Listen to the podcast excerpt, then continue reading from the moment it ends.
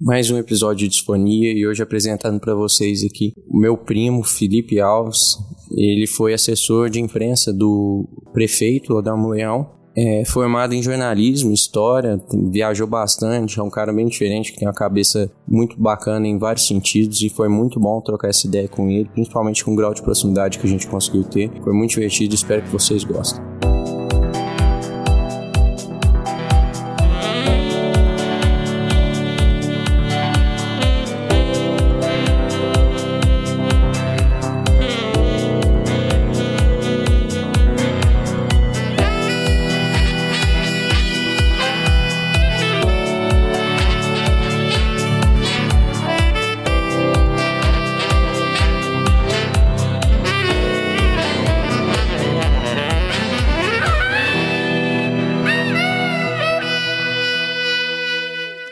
Galera, começando mais um episódio aqui com vocês. E hoje eu trago uma pessoa que eu amo demais e que fez parte da minha vida inteira, que é o meu primo Felipe. É, tô um muito... anônimo. tô muito feliz Famoso de Felipe. Exatamente. Com... muito feliz Valeu. de ter ele aqui, porque o Felipe é um cara muito gente boa, troca ideia muito bem e ele viveu umas coisas muito da hora. E já puxando para aquele tema que a gente fala de por que, que eu trouxe convidado aqui, cara, eu costumo falar que é, eu venho de uma longa linhagem de homens que falam muita merda, sabe? e, e, assim, cara, os homens da minha família, se juntar todo mundo aqui pro podcast, vai dar porrada de quem vai falar mais merda, porque o outro tá cortando a merda que tá falando. Então eu espero que a gente consiga falar muita bobagem aqui, que seja acrescentado. Se Deus quiser. É isso aí. Ô, Felipe, aí, se você quiser já começar então falando como que foi sua formação, porque você fez história e jornalismo, né? Isso, cara, eu fiz é, no colegial, a gente sempre tem dúvida, né? Todo mundo que tá no colegial às vezes, todo mundo não, muitas pessoas têm dúvida a respeito do que quer ser né, na faculdade, a gente escolhe muito novo. E na minha época eu tinha o PAES, que era o sistema de, de ingresso na universidade, que era prova como se fosse um vestibular todo ano, juntava as notas dos três anos, somava e via se você conseguia passar. Seriado. Ah, exatamente, era um seriado.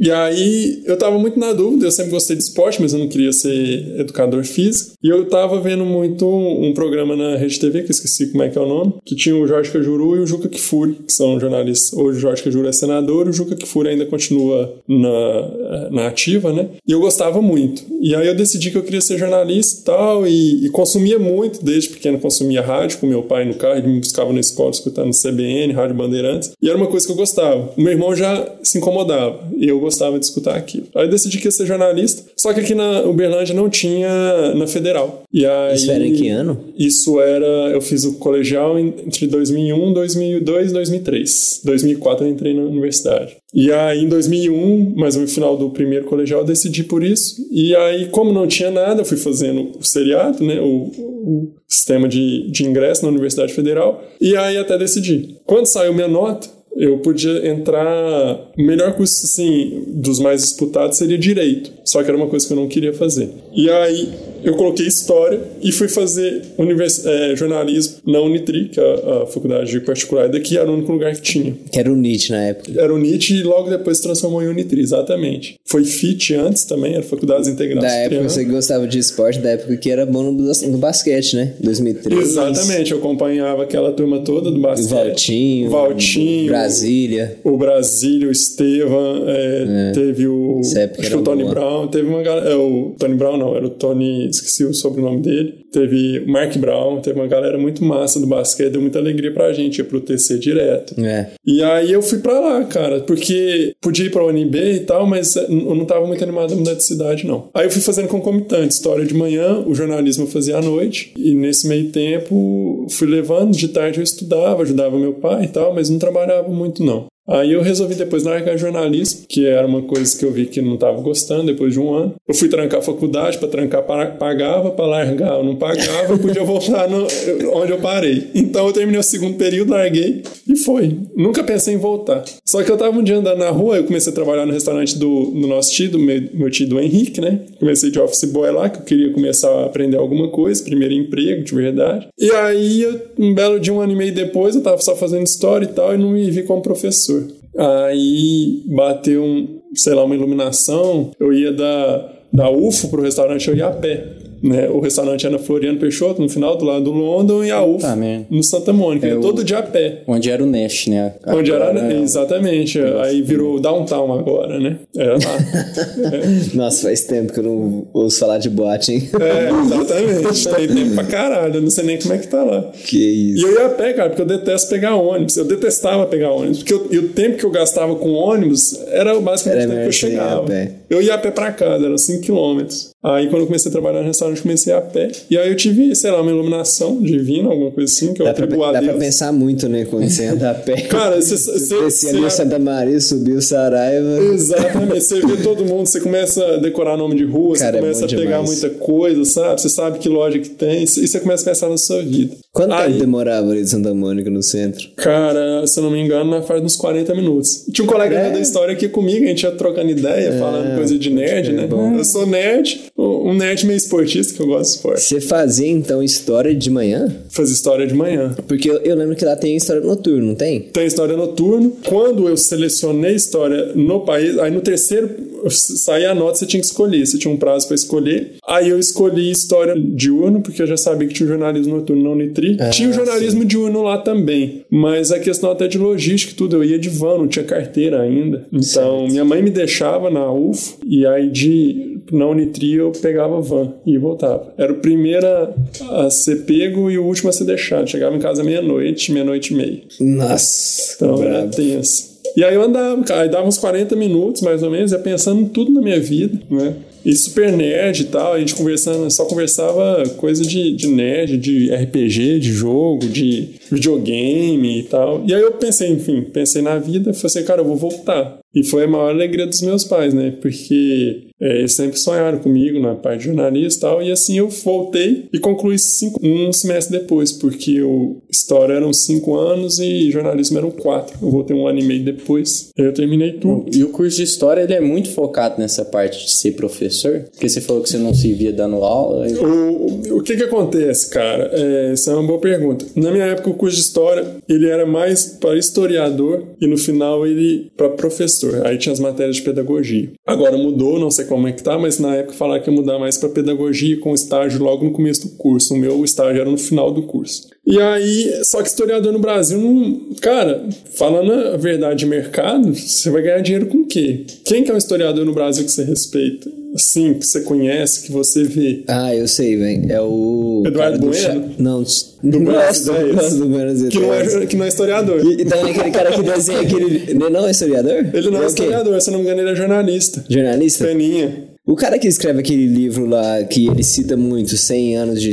É, um livro Ah, famoso o, de história. o La- Laurentino Gomes, eu acho. eu acho que É, engano. esse- Ele ele eu é não sei, eu não sei te falar. Eu tenho o livro no Kindle, mas ainda não li. Mas, mas que eu te falar que eu tenho certeza que é historiador são os caras do xadrez verbal, velho. Ah, Xadrez Me- Verbal me é fugiu o nome agora. Eu esqueci o nome dele, eu assistia muito o canal dele pra aprender a dar. Eu via uns. Ele tinha um blog também, eu pegava muita coisa dele de conteúdo pra dar É. Nossa, aula. brabo demais. Que depois eu dei aula. Eu esqueci o nome Meu amigo faz o companheiro. Luiz Felipe Figueiredo, o homem por Isso. trás do, do. Pô, esqueci o nome do cara. É, Ele faz junto com o Você Átila. gosta bastante mesmo, né? o Átila é biólogo, aí eles juntaram É o Matias. nerdologia, né? Acho que é o Felipe, acho que é meu xará. Felipe Figueiredo. É ele mesmo. E o Matias Pinto. Isso é, mesmo. isso mesmo. Felipe Figueiredo e Matias Pinto. Que faz com o Átila, eles estão fazendo do coronavírus. o Exatamente, Átila, né? nerdologia, eu acho que é uma coisa assim, um canal desse que é muito bom por sinal. É. E aí você não conhece, cara. E assim, e eu falo assim, historiador, tá, beleza. E, e fazer é, dinheiro? Dinheiro não é pra. Não falo ser milionário, não, mas você sustentar com isso, cara. E isso me bateu muito, porque você conhece, quem você lê na faculdade são autores estrangeiros, que é o Eric Hobsbawm, o Roger Chartier, o Francis Fukuyama. Você começa a ver uma galera. O Fu- Fukuyama até que nem tanto, porque ele é muito de direita e a galera da história não. É só um ou outro que deu. Fukuyama lá. Então, assim, aí você começa a ver só essa galera, muita filosofia e tal, e tudo galera estrangeira, você não conhece. O único que você estuda, o único não, né? Mas o principal que você estuda brasileiro é na disciplina de Brasil. É, os textos do Boris Fausto, que é muito conhecido. Boris Fausto, muito conhecido também. E quando você vai estudar a história do Brasil, tem muito autor internacional, porque Uh-uh. eu lembro de. É porque eu lembro de um dia ver que era até falando sobre inglês, a importância Uhum. do inglês, né? Porque qualquer coisa na medicina que você for ver, inglês vai sempre chegar antes e tal. Sim. E aí eu, um dia eu vi um cara argumentando isso, falando que até pra você estudar Machado de Assis, Uhum. hoje se você soubesse inglês você ia ter vantagem. Ah, é? Que até Machado de Assis tinha coisa em inglês que era melhor que em português. Entendido. Eu não sabia dessa. Machado de Assis eu li só no, no ensino médio. Tem também livro ainda dele pra ler na fila, mas ainda não li. É, mas, só eu falo, tipo assim, inglês- teórico sobre Machado de Assis, né, Ah, no caso. entendi. Análise de Machado de Assis. Entendido. É, é uma boa questão isso daí. Porque, mas você fala sobre o Brasil, sim. Eu não conheço nenhum autor estrangeiro que fale sobre história do Brasil na faculdade. Entendeu? São só os autores autores brasileiros. E muitos deles fazem livro didático, que também é muito criticado no nos cursos de licenciatura, né? A forma da educação, como é feita, eles criticam muito o livro didático, mas se você for pegar para um lado, só dando uma escapada aqui do assunto, o livro didático, cara, é, quando você está num curso de história, você pega um livro inteiro para ler. Você pega um livro inteiro do Boris Fausto para ler para um dia de aula. Aí você tem um livro didático, cara, você tá tratando com, com crianças, né? E ninguém tem saco para ver aquilo e é um texto muito denso. Então, o livro didático eu acho que faz um papel muito bom. Lógico tem os bons, tem os ruins, e também tudo depende da forma como o professor lida naquilo, né? Eu sou um cara que. Eu sou um cara muito da literatura, do cinema. A minha formação na história foi na literatura. Eu, o meu TCC foi de literatura. literatura de quê? foi sobre literatura de testemunho, que explicando o que é literatura de testemunho, né? É, eu sempre fui muito apaixonado pela Segunda Guerra. Acho que muita gente gosta de história. Eu gosto de história da era medieval ou gosta muito das guerras, né? Eu gostava muito da Segunda Guerra e tudo, e eu comecei. é, eu gostava um pouco da parte do do nazismo. Coincidentemente, um professor novo chegou é, lá e ele me orientou, ele que foi meu orientador, e ele fez um doutorado na Alemanha e ele gostava muito da parte de nazismo e me orientou sobre o terceiro Reich. A partir daí eu comecei a, a mandar ver na parte de terceiro Reich, tudo, tanto que me incentivou a estudar alemão, essas coisas todas. E, e a literatura de testemunhos são pessoas que fizeram, relataram suas, testemunharam o- os horrores da, principalmente dos campos de concentração. O O mais famoso é Frank. Diário de Anne Frank, é um deles. O, O que eu li foi o Primo Viktor Levi. Frankl. Viktor Frankl, É o cara do sentido da vida. esse eu não Que- conhecia. É. Que São- é, é psiquiatra que isso. viveu, que viveu o Holocausto. Entendi. E isso é uma literatura de testemunho, eles vão relatando sobre isso. O meu foi o Primo Levi, que era um italiano. Eu li vários livros dele, são muito bons. E, inclusive, ele se suicidou na final da década de 80, começo da década de 90, porque ele não, não conseguiu mais viver com aquilo. Ele Mas- olhava pra tatuagem dele, que é feita uma tatuagem, né? Com o número Do da número. pessoa. E muitos deixavam aquilo como uma forma de resistência. Ele não conseguia ver aquilo como resistência. E aí ele não aguentou. E a literatura dele é belíssima, entendeu? Sobre E você. Mas seu TCC foi sobre o que exatamente? Cara, foi sobre é, como entender o, o nazismo por meio da literatura de testemunho. Mas literatura de testemunho se aplica a outras coisas sem ser nazismo. Se aplica, qualquer tem, evento tem, tem várias literaturas de testemunhos. Ah, você pode pegar uma literatura de testemunho, por exemplo, do Drauzio Varela sobre o Carandiru. Ele tem um Ah, livro brabo. muito famoso Nossa, sobre isso, é bom. fantástico. O filme, virou é, filme. o filme é muito bom, né? Pelo menos. Exatamente. Com o Rodrigo Santoro. Com o Rodrigo Santoro, ele Brabo. fez uma travesti. Ele fez um travesti. Foi sensacional. É tipo Sho- Solzhenitsyn também, como é que é que fala? Alexander. Solzhenitsyn. É, que Solzhenitsyn. ele faz sobre o... os A coisa russa, a ditadura russa, os, os gulag. Os gulag. Os gulag. É muito um- uma literatura de testemunho interessante, que, mas é feito por uma terceira pessoa, que ganhou o Nobel de Literatura, né? O Voz de Chernobyl, que é maravilhoso, que é uma. Ela é bielorrussa, se não me engano, a, a autora. E ela entrevistou as pessoas sobre que é, tinham parentes que viveram a, a, na época a explosão do, do reator. Inclusive eu tive lá, isso aí a gente pode falar depois Você também. já viu A Vida é Bela? A Vida é Bela? A Vida é Bela é uma forma. é, ele, eu não estudei ele, mas só que é um filme sobre, sobre o nazismo. Eu não É um filme sobre- é, não, não é um filme, tipo, o cara não viveu lá, né? O cara, mas, nossa, muito bravo. Esse é um dos meus filmes preferidos, eu É. acho. Entre os três. Ele né? concorreu ao Oscar, não lembro se ganhou, acho que ganhou, se eu não me engano. O, o Roberto Benini, que é o diretor, ganhou vários Oscars. Eu acho que, tipo assim, uns três, mas eu acho que não de melhor filme, acho que de melhor estrangeiro. Ah, isso, ganhou o melhor filme exatamente. estrangeiro, acho que ganhou o melhor diretor Exatamente. e algum outro Porque ainda. ele era o diretor do filme, Ele né? era o diretor do filme. É isso mesmo. Brabíssimo, brabíssimo. É um, assim, a lista de Schindler, tudo isso eu fui estudando, sabe? Você começa, aí eu tive muito contato com essa parte da, da cultura alemã que eu gostava muito. E isso é a literatura de testemunha. Aí a gente pega um pouco como trabalhar isso na história, como a literatura de testemunha não é só uma literatura, mas como ela pode se transformar num- numa forma de, de pesquisa histórica, um objeto histórico. E é isso que vale a pena na literatura de testemunha, entendeu? E isso vale para várias coisas. É um negócio quase que jornalístico mesmo, né? É, é, bastante, bastante. Foi por isso que eu consegui lin- linkar muito o jornalismo com a história. E isso acaba fazendo parte da gente, né? Então, E o que que é... Deixa eu pensar aqui na pergunta. Mas qual que é exatamente o objeto de estudo do jornalismo? o do jornalismo eu, eu penso que seja o fato, né? O fato é, é aquilo que acontece. E aí o jornalista, ele é um, uma testemunha do fato, ou ele vai investigar o fato Por exemplo, e transformar na versão dele. Porque existe muito como um jornalista relatar alguma coisa sobre a Segunda Guerra Mundial. Sim, É, existe isso, né?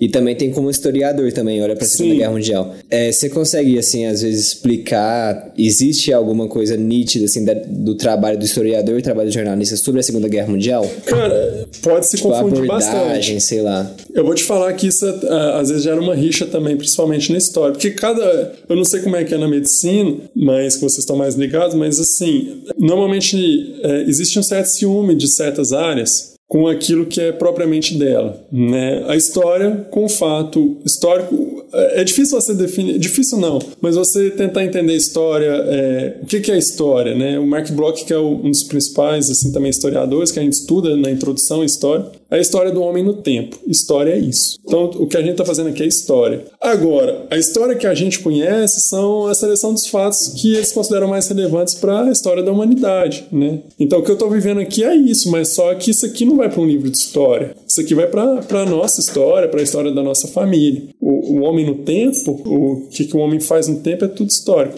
Aí existe, e o jornalismo entra muito nisso, porque o jornalismo faz a história do presente, vamos dizer assim. E aí, quando o jornalista começa a entrar em certos pontos técnicos que pode ser da história, existe até um certo ciúme. Eu falo isso, né, querendo criar polêmica, porque é, aí é de cada um. Mas é porque eu vivi isso. Né? Na história a gente sente esse ciúme também, que tipo, essa coisa é minha, não é de você, entendeu? Só que aí você pega, por exemplo, é, acaba sendo um pouco é, de hipocrisia porque a gente estuda muito filosofia, a gente faz filosofia também bastante, sociologia, antropologia, né? E a antropologia é das ciências sociais, né?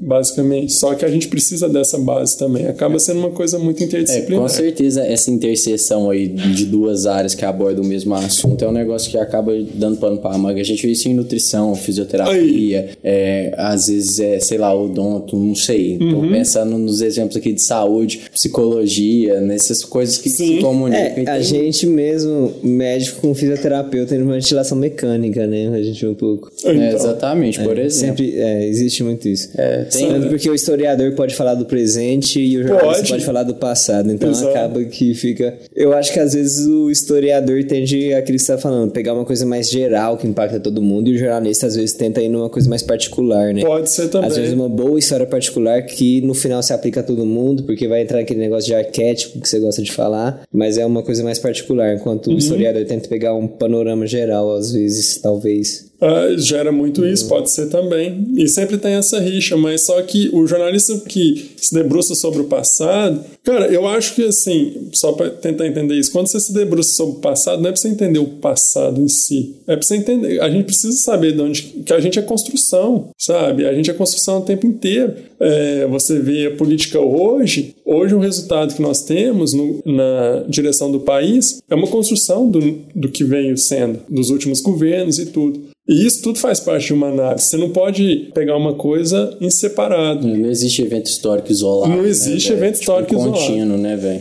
Bota fé demais. Entendeu? Então, agora, o jornalismo é sobre o fato, e a história também é sobre fatos, né? E sobre fatos com o ser humano, preferência, lógico, tem o que, que era antes e tudo, às vezes você pega Big Bang e tudo, aí vira uma outra parte da coisa que você pode considerar ou não, mas só que é é história do homem no tempo, cara. O homem no tempo fazendo o que ele sempre fez e, e tudo é história. E o jornalista, hoje a gente entende mais como alguma coisa presente. Uhum. Tanto que existe notícia, notícia de ontem já é velha. Uhum. E o que, que você estava procurando então? Aí você foi e falou assim: não, vou querer voltar pro jornalismo, então acabou a história, mas. Cara, mercado. Entendi.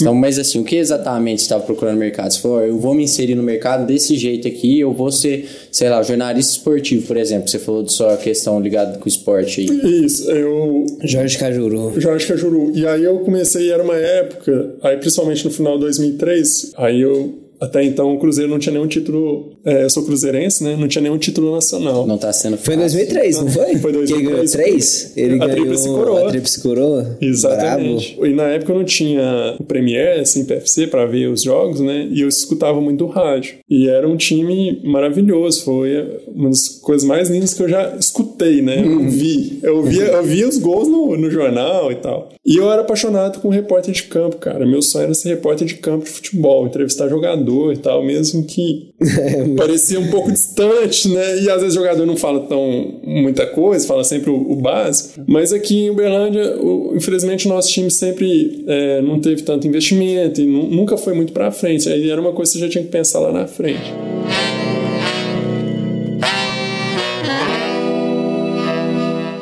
Eu sou servidor público, sou oficial administrativo né, na, no município. Que, e quando que você começou a trabalhar de servidor público? Que aí então você se formou e tal, aí você já você queria É. ser jornalista esportivo. Só que você foi jornalista esportivo em algum momento? Eu não lembro, cara. Cara, não, eu, eu fiz matéria de futebol pela prefeitura, porque na prefeitura eu consegui entrar na parte de, jornal, de assessor de imprensa. Mas o que, que começou lá na prefeitura? Eu, quando eu estava terminando o curso de jornalismo, eu fui convidado, fui indicado, na verdade, para fazer uma campanha política aqui na cidade. Quando eu fiz essa campanha política. Não, peraí, você era o quê? Oi? Você não tava ainda na prefeitura. Não estava na prefeitura, isso foi em 2008. E o que que acontece? Eu fiz um. Eu tinha. Em 2007 eu fiz um estágio numa rádio. Em 2008 eu fui pra. Que rádio? Foi- era a Rádio Educadora. Ela hoje ainda existe, mas ela ficou FM. Ela era notícia. Ela era afiliada da, rede, da Rádio Bandeirantes de São Paulo. A gente tinha programação municipal, né, regional, e depois a gente tinha uma programa, aí entrava programação nacional da rede. E aí eu estava lá como um assistente mesmo, como um estagiário, né, ajudava na produção, nunca entrei falando, tal, mas eu ajudava a fazer gravação, era um gravadorzinho com fita cassete. E aí depois fiquei três meses, completei o estágio, aí eu fiquei sem nada. E aí, cara, é engraçado, porque em 2000 e isso foi em 2007. Em 2008 eu fui para um, um carnaval numa cidade aqui no Goiás. Pires do Rio. Com... Foi muito bom. Era uma cidade muito massa, sabe? Quantas vezes você foi lá? Cara, eu fui lá umas três vezes, Três só, duas só de carnaval. não, Me dá uma, massa, aí é me dá uma, massa, Bruno. né? E depois eu fui lá outra Por falar em carnaval. E eu fui pra lá, cara, com eu, meu irmão, mais um amigo nosso. A gente ficou na casa de um amigo do meu irmão. Meu irmão trabalhava de representante, ele conheceu esse camarada lá. Gente boa demais. E a gente ficava lá.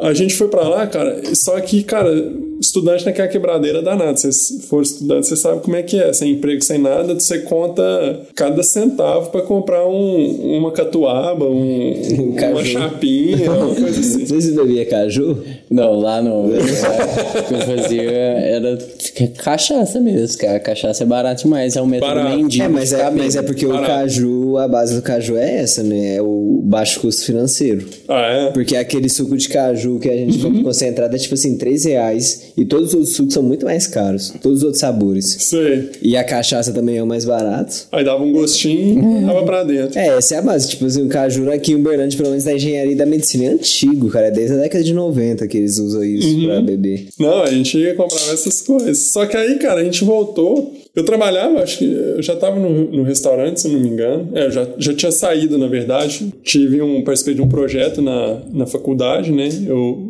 aí eu era remunerado pelo projeto, eu não podia ter vínculo financeiro, vínculo empregatício, eu saí do restaurante fiquei só por, por isso. E nessa época, meu, minha bolsa acabou. E aí, quebradeira lá, querendo curtir carnaval, a gente voltou da estrada e falou, cara, a gente precisa arrumar um emprego, vou arrumar um call center, qualquer coisa que eu preciso de dinheiro pra curtir e pagar minhas cachaças, né?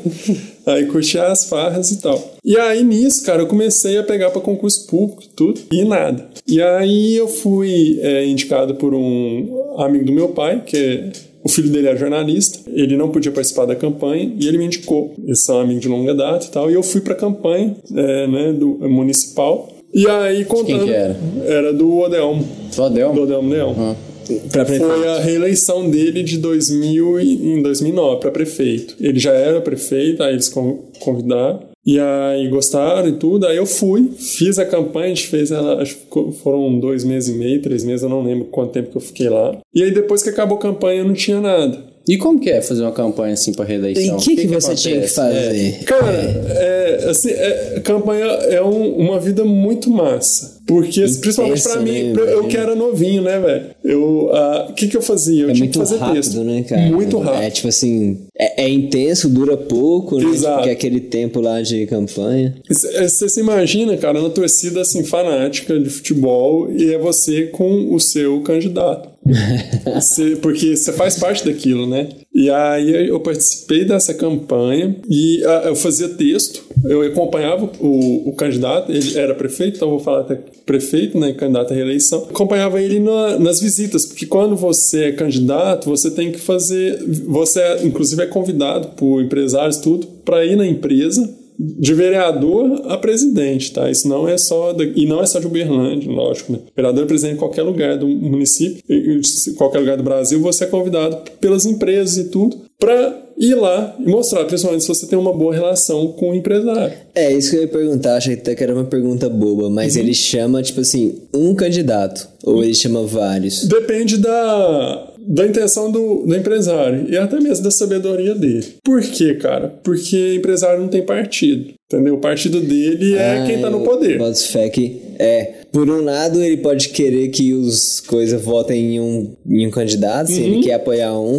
mas no fundo ele quer ter uma boa relação com todos. né? Exatamente, exatamente. Por quê, cara? É, para crescimento, desenvolvimento de empresas. Não tô falando do, da padaria, não. Tô falando de empresas grandes. E o Uberlândia é cheio de empresas grandes. Você vai no distrito Então, industrial. Martins é, é o, o atacado de Uberlândia. Algar. Exato. você tem Algar, Algar, Jun, Arcon, Arcon, Peixoto. Caralho. a Start é daqui. Então você tem Start. várias. Cocal, tem Cocal, várias. tem muito. Tem muito várias. mesmo. Então essas pessoas, elas têm a preferência dela, mas assim, quem tá no poder tem que ter boa relação. Você depende disso pra você crescer. É. E o Odelmo, ele me dá a impressão de que ele sempre foi bem relacionado nesse meio, né? Ele era, um, sei lá, O- agropecuarista, não Exato. sei. Ele tem uma... Ele é, ele é do sindicato rural e tudo. E ele sempre. é, e o sindicato rural participa de um, um grupo aqui em Uberlândia que chama G7, que são das principais entidades né, de classe daqui de. Uberlândia, que é a CIUB, a CDL, a FIENG, Sindicato Rural. Agora eu não vou lembrar os outros três. Não sei nem o que, que são esses aí que você falou, que nem a Ciúbe. A CIUB é a de Associação empresa- Comercial de Industrial. empresário, é. São, é, Eles se associam e a CDL é de lojistas. Então, logis... aí existe uma certa contribuição. Tem umas que são compulsórias, outras não. Por exemplo, FIENG, toda a indústria tem uma contribuição compulsória.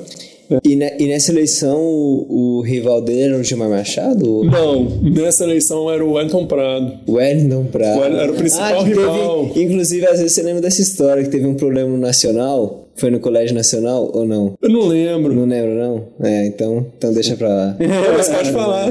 Não, é porque eu também não sei detalhe, não. Eu sei que era, o Wellington foi nacional nessa época e a gente era menino, estudava, né? Nessa Sim. escola, a gente conhecia. E teve um problema lá que não sei se ele saiu de lá vaiado, não sei o que. Entendi. Mas assim, eu não sei o que, que realmente aconteceu. Essa não fiquei sabendo mesmo. Eu sei que ele era o principal rival na época, era ele, o João Bittar, falecido. É, era, ele era o a terceira força, vamos dizer assim, buscando, buscando ir pro segundo turno e às vezes, quem sabe, virar. O João Bittar sempre foi deputado, que ele sempre teve um bom nome, o Ayrton Prado também sempre foi deputado, né? Na época eles eram muito fortes, né? Muito hoje, eu- fortes. Hoje eu não sei, mas na época os, E ele, ele, era, o ele era oposição, exatamente, ele tinha o Elismarco também como deputado apoiando ele. Eles sempre mesclavam, né? Um estadual, outro federal, na outra invertiam. E aí ele tinha, sempre teve muita força, tanto que ele é deputado até hoje. E aí foi ele, só que eh, ele venceu no primeiro turno. Para nós que estavam trabalhando na campanha, era maravilhoso. Mas também a gente acabava deixando de ganhar um pouquinho porque a gente era mais um mês de segundo turno.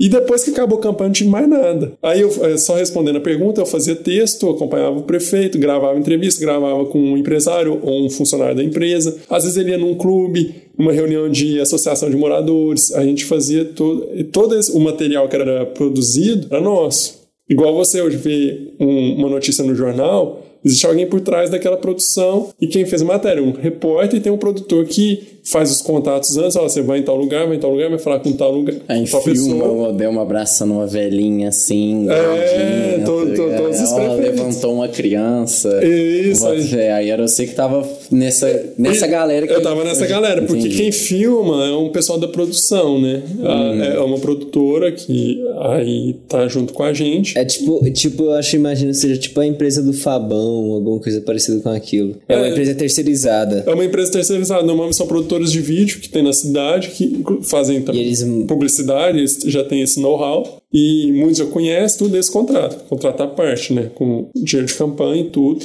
tudo nada público. E aí eu fazia isso. E aí acabou, eu não tinha mais perspectiva nenhuma, os concursos que eu fiz nada. E aí eu surgiu da prefeitura e eu me inscrevi Uh, eu não lembro quando que foi, acho, não sei se foi nessa época, sem perspectiva nenhuma, eu e meu irmão. Aí em janeiro de 2009, a, a campanha acabou em outubro, em janeiro de 2009, eu fui fazer a prova da prefeitura, sem estudar, sem nada. Já tinha feito outros, eu falei, não, não vou estudar pra esse mais não. É, tá aí então, pessoal, que eu não tenho o que fazer é. sem estudar, sem nada.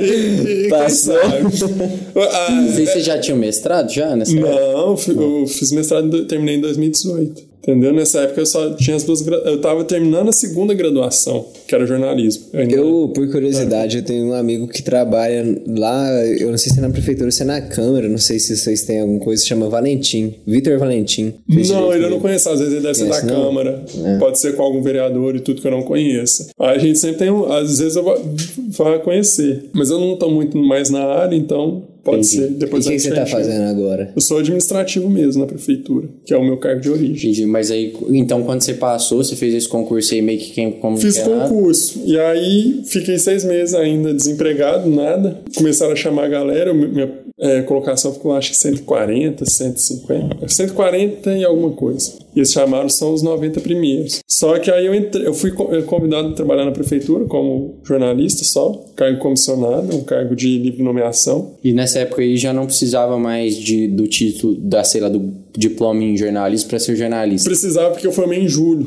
Hum. Aí eu fui chamado, eu fui chamado em julho, eu falei, olha, eu tô terminando, perguntaram se eu tinha o diploma, eu falei, já vou conseguir. Na época teve a crise da H1N1, não estava tendo mais. Nossa, é, 2009. É 2009. Não estava tendo mais é, aglomeração, o pessoal estava evitando e tal. E aí a, eu não tive a colação de grau como todo mundo teve. É, isso estava desde o começo de 2009, uma coisa assim. E aí eu não tive nem na história, nem na, na Unitri. Eu sempre fui tímida, também não gostava dessas coisas, não. Aí eu, na história eu fui, a minha colação de grau foi no corredor do curso mesmo, sentado lá esperando abrir a secretaria, só assinei e pronto. Na Unitri eu assinei lá, e aí o diploma já veio rápido. Em agosto eu já comecei a trabalhar. Só que eu fui chamado para o meu cargo efetivo em dezembro. Aí em dezembro eu fui chamado, e aí eu só fiz a migração, fui exonerado, nomeado novamente, né? E aí eu tô lá desde então, fiquei lá 11 anos como jornalista, se não me engano, e a partir desse ano eu tô como administrativo. Por opção Entendi. mesmo que eu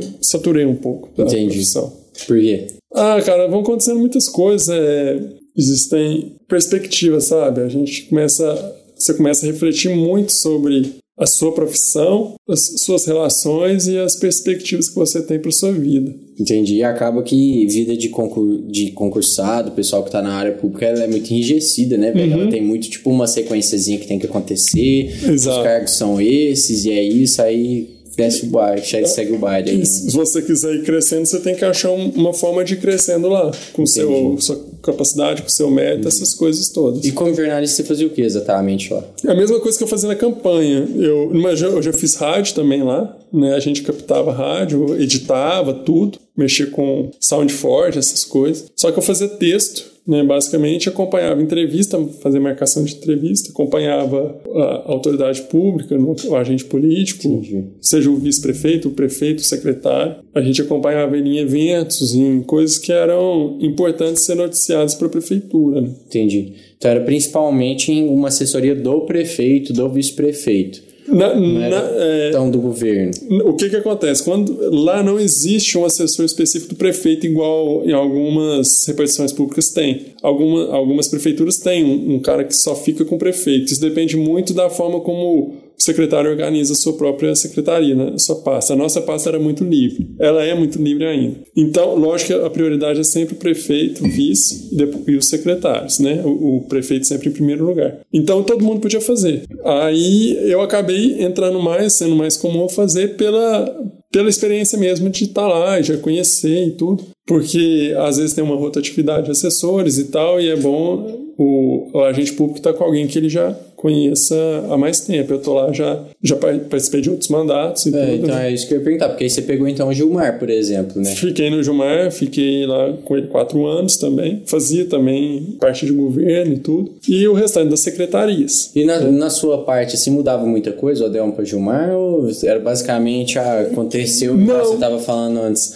um atropelamento, eu tenho que soltar uma notinha aqui falando, ah, não, ah, o jeito que foi feito aqui, às vezes precisa melhorar, a gente entende meus sentimentos. E... Cara, eu, eu, o que eu percebi é o seguinte: basicamente, na parte de comunicação é a mesma coisa. O que, que mudou mesmo foi a, a entrada de rede social. Isso que mudou. E é uma parte que eu não gosto, que eu não entrei. A minha parte era fazer release. O que, é release? É, é a matéria. A matéria que você vê no jornal escrito ou na, no G1, no UOL, Você que mandou pra eles. é, é, o que eu mando é o seguinte: às vezes eles aproveitam o nosso release, que é a mesma coisa, é a matéria, é uma matéria que a gente faz, só que o release é um termo para assessoria de imprensa, né? E aí eu mando essa matéria, aí para tentar pescar o, o repórter, né? O repórter falou: nossa, esse assunto aqui é interessante, eu vou marcar uma entrevista. Se for, eh, se for rádio ou TV, eles precisam, TV precisa de imagem e voz, rádio precisa de voz. Agora, o jornal impresso, ele, para tentar dar mais uma credibilidade, não ficar uma coisa chapa branca, né? Que é como se estivesse fazendo propaganda para aquela gestão. Eles tentam pegar uma fala, um, uma aspas, né? E, e às vezes também um contraponto. Ir lá no, pegar um morador e tudo. Por exemplo, coleta seletiva. Você pega, tem implantando em tal bairro. Você pega um, a fala do secretário falando sobre essa novidade e fala, pega um morador que fala assim, nossa, aqui estava precisando, a gente já cobrou tanto tempo, isso aqui para nós é importante. Ou pega um, um coletor, né, um cara que trabalha com coleta seletiva fala, isso aqui vai ajudar pra gente. Então são várias coisas que a gente vai... É, vai E a gente também faz isso. Às Entendi. vezes, por isso que eles às vezes utilizam o nosso próprio texto, porque eu já liguei pro coletor e, e hoje, infelizmente, o jornalismo, principalmente interiorano, eu acho muito pouco valorizado. Em Então, que sentido? um pouco investimento em equipe, cara. Eu não sei te falar em questão de, de mercado, de lucro, sabe? De como é que isso o que que isso dá. Eu te falo na questão de impresso. Impresso, tu- eu, eu pesquisei, foi uma pesquisa de mestrado, não dá lucro. A gente chega nisso depois. Mas TV e rádio eu já não sei. Então, eles investem muito pouco. É um salário pequeno, mas o Brasil paga mal. Né? Vezes, se você quiser uma coisa melhor, você tem que ir para São Paulo. Mas São Paulo também você tem um custo de vida maior. Cara, o jornalista é muito negócio de. É, uma das coisas que meio que eu penso quando eu penso em jornalista é tipo de ser investigativo mesmo. Sim, O é cara o que que falta. corre muito atrás. E você formou. Eu acho que você tava na faculdade, na época que teve aquele jornalista no Rio, Alex, não sei o que, Alex, que foi queimado, não foi no Foi o, foi o Tim. Teve, foi o. Vocês falaram disso na faculdade? Teve alguma coisa? Vocês, é, Cara- existe essa coisa de, de jornalista. Eu, eu te falo pela minha faculdade, não. Pela minha. Você cita, foi o Tim, esqueci o sobrenome dele. Ele fa tava fazendo uma reportagem, acho que no Morro do Alemão, não sei se foi no tráfico de drogas, que foi queimado É. vivo dentro de um. Do pneu, né? Acho que foi uma coisa assim. Caralho, Bad nem sabia dessa Bizarro. história. Cara, ficou bem famosa a história do jornalista da Globo, não foi o jornalista É, da era o Globo fazendo Globo. Super famoso. E era fazendo as coisas tipo de investigativo sobre o tráfico e Exato. tal. Pô, eu acho que você falou da questão da rede social, é natural que haja essa transição, né? Porque eu acho que jornalista, é, principalmente com o advento do, de online, porque antes a gente tinha muito umas mídias que a gente buscava essas mídias e essas mídias elas ganhavam nossa atenção por elas serem essas mídias. Tipo, a Globo, a televisão, o jornal, eles eram mídias que a gente tinha acesso é, constantemente. Então, quem tivesse ali seria lido. Só que aí com a internet, com redes sociais,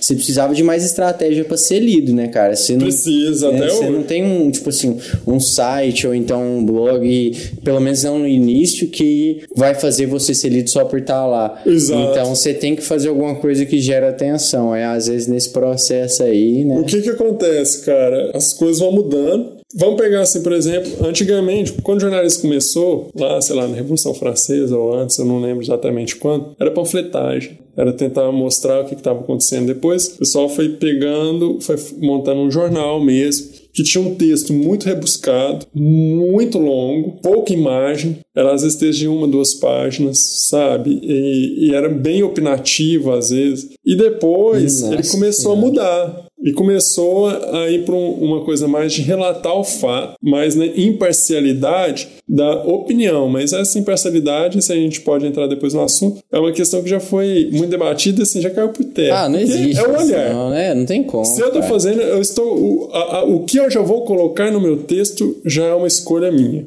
Ah, você que isso? Entendeu? O título do texto, pô. O hoje, título do texto, ele é parcial. Hoje a galera lê o quê? É o retweet lá, a, a postada no story é o título do texto. É o velho. título. É, e eu não sei se hoje em dia tem mais muito dessa tentativa de fazer um título que é mais pro. Se bem que eu acho que já sempre teve, né? Tipo, de chamar o leitor, né? Até hoje, título que caça-clique. é chamativo, Hoje é né? caça-clique Caça total. clique, é. É. Hoje você vê, por o exemplo. clickbait, né? Que É, clickbait. É, porque é o clickbait, porque você vê hoje um. Você pega pelo Google lá, você abre o Chrome, tem as notícias no celular, né? Tem umas notícias do Google lá. Aí você vai ver, sei lá, fulano. É, ah, eu vi uma recente, vou colocar aqui, é, inclusive do jornal O Tempo. Ele colocou assim: Atlético, dois pontos, com a foto do Cuca. Entre é, aspas, demite Cuca. Depois, lá na frente, é, é uma das principais hashtags, sei lá, tweets que estão acontecendo. Quando você lê, esse Atlético demite Cuca, porque você já lê rápido. Você, cara, e ele não demitiu, eu tava só comentando que, assim, uma parte da torcida que está navegando no Twitter colocou pra demitir o Cuca, tá fazendo uma pressão pra demitir, e ele não demitiu. Isso acontece principalmente com notícias de celebridade, essas coisas, né? Então, isso tem muito, cara. Aí, hoje é muito isso. Aí eh, foi mudando. Aí, depois do impresso, veio a rádio. A rádio foi. é, aí veio a televisão que falou que ia matar a rádio, a rádio não morreu. A- as duas conviviam. E a internet que começou para matar o impresso. O impresso ainda não morreu. O impresso foi se Mas o adaptando. O impresso impresso tá- na internet. Mas o impresso tá moribundo, né? Ou não? Cara, hoje eu vou te falar que os regionais, sim. Hoje você tem poucos Folha de jornais. São Paulo impresso existe ainda? Folha de São Paulo, Globo, Que isso, que você o não Tempo. sabe a clássica do Bolsonaro segurando a Folha de São Paulo assim, falando mal. Cala a boca que eu não te perguntei nada. Você não viu esse vídeo, não? Ixi, tem demais. Não, existe. tá. Mas Só existe que- assim, não só no sentido de existir, mas no sentido de ser algo que recebe investimento da própria Folha, que tem muito assinante, que o pessoal realmente lê. É, não, a assinatura caiu. A assinatura caiu. Isso aí, você- tinha um site que eu não lembro qual que mostrava isso. Não sei se vocês ainda divulgam o número de assinantes. Caiu. Veja, é, isto é, tudo. Hoje você vê, passou mais pra questão é, é internet. Por quê, cara? O, o impresso, quando eu pesquisei, eu pesquisei de Uberlândia, tá? Não tô falando nacional. Nacional, possivelmente, com certeza, a Folha e tudo, é, conseguia São esferas lucrar. diferentes, São esferas diferentes. Eu- o que eu falo aqui, é, a pergunta é, por que que Uberlândia sempre teve um jornal impresso? Uma cidade do nosso tamanho. Por que, que era só o Correio de Uberlândia? Há, há uns, antes do Correio tinha, tinha Primeira Hora, tinha outros que foram sendo feitos. Só que eles não se sustentavam, eles eram mais por uma paixão de jornalista. E uma tentativa, é, eles, eles não conseguiam se sustentar financeiramente. Imprimir é caro, a mão de obra é cara. Antigamente você tinha que fazer ela no tipógrafo, que é uma forma de impressão. Antigamente quando você fala? Década de 80. Década de- ah, quem trouxe a primeira gráfica pra cá foi a Algar. Ah, Entendeu? Algar na trouxe época de várias primeiras 86. coisas pra várias Uberlândia, primeiras né? coisas. Algar. Várias esse negócio, primeiras tudo de Cara, transmissão. É, pode, você pode é, ter coisas que você critica e tudo, mas a gente tem que reconhecer quem é pioneiro, cara. E eles foram pioneiros. Que isso, os caras criaram um bairro, mano, tá ligado? Me Esse cara, falaram. inclusive, eu alguns anos atrás estava pesquisando isso que eu achava muito engraçado, velho, porque até onde eu sei, eu não sei como é que é hoje em dia, eu até tenho curiosidade, porque o Martins era a maior empresa de Uberlândia. É. E aí que você pensa o tamanho que o Martins é que a gente não sabe, é porque Algar parece ser muito. Algar pra mim parece ser muito maior Cara, eu acho que é porque Algar a gente tem um contato, contato direto maior mais com o consumidor, É, porque né? que nem Porque- telefonia. O Martins atinge mais outras empresas, né? Na verdade, eu fui ter uma noção do que, que, que é o Martins, cara. O que, que são essas, essas empresas que trabalham nesse mercado de Atacadistas. atacadista? O Martins é o maior da América Latina, acho que ainda não foi perdido Maior o da posto. América Latina. Ele entrega praticamente todos os municípios, mais de 5.500 municípios tem o É, país. por curiosidade, eu não sei hoje em dia, mas da época que eu li, velho, era tipo assim, dos cinco maiores atacadistas do Brasil, quatro era de Berlândia. É. Que é Martins, Arcon, Peixoto, União. Exatamente. Aí, ó, tipo assim, Martins e Arcon são os dois primeiros, aí tem um terceiro que é de outro lugar, Exatamente. e Peixoto e União. Que Bizarro. é, e eu acho que isso tudo que é- começou no que a gente tava falando antes ali, que era da coisa mogiana lá, que era que ligava o interior do Brasil. É, A que era logística. geograficamente privilegiado, né, cara? Que Porque quando a gente, é, aí a gente começou a ligar muito, principalmente depois que Brasília veio, né? A gente tinha uma ligação muito forte com o Centro-Oeste, com São Paulo. Tudo passa por aqui. Essa questão da, de ser a capital da logística do país foi uma construção, não é porque Uberlândia, sei lá, teve o dom disso, mas as pessoas que construíram Uberlândia fizeram a, cidade ser assim. Só voltando à questão do Martins, por exemplo, é só um- uma hipótese, tá? Não sei que- como é que eles trabalham com a marca. Por exemplo, mas vamos pegar, sei lá, Havaianas. Eles chegam, eles, eles compram a produção da fábrica, falam assim, olha, a sua produção de tanto vai ser minha, e eles distribuem isso para os mercados. Então, por exemplo, a Pilhas Energizer, por exemplo, eu não sei se é o Martins, se é o Peixoto, não lembro quem É é. da Arcon, eu É acho. da Arcon, né? Eu acho que é. Eles pegam aquela produção. Então, para você comprar pilhas, é, o mercado compra dele. Ele não compra da indústria do Energizer. Ele tem que passar é pelo pelo atacadista que comprou a produção dele. Então é assim que se forma, é assim que eles foram crescendo, é assim que eles foram entendendo isso. Tanto que eles vendem para todos os mercadinhos do país e eles entregam com frota própria. Então, assim, é, é muita Bizarro, coisa. Você né? pensar que são 5.500 municípios, cara, o país é praticamente o continente inteiro. Brasil. É muito é caminhão. muita É coisa, muito caminhão, cara. num, num É, país é. que não tem ferrovia.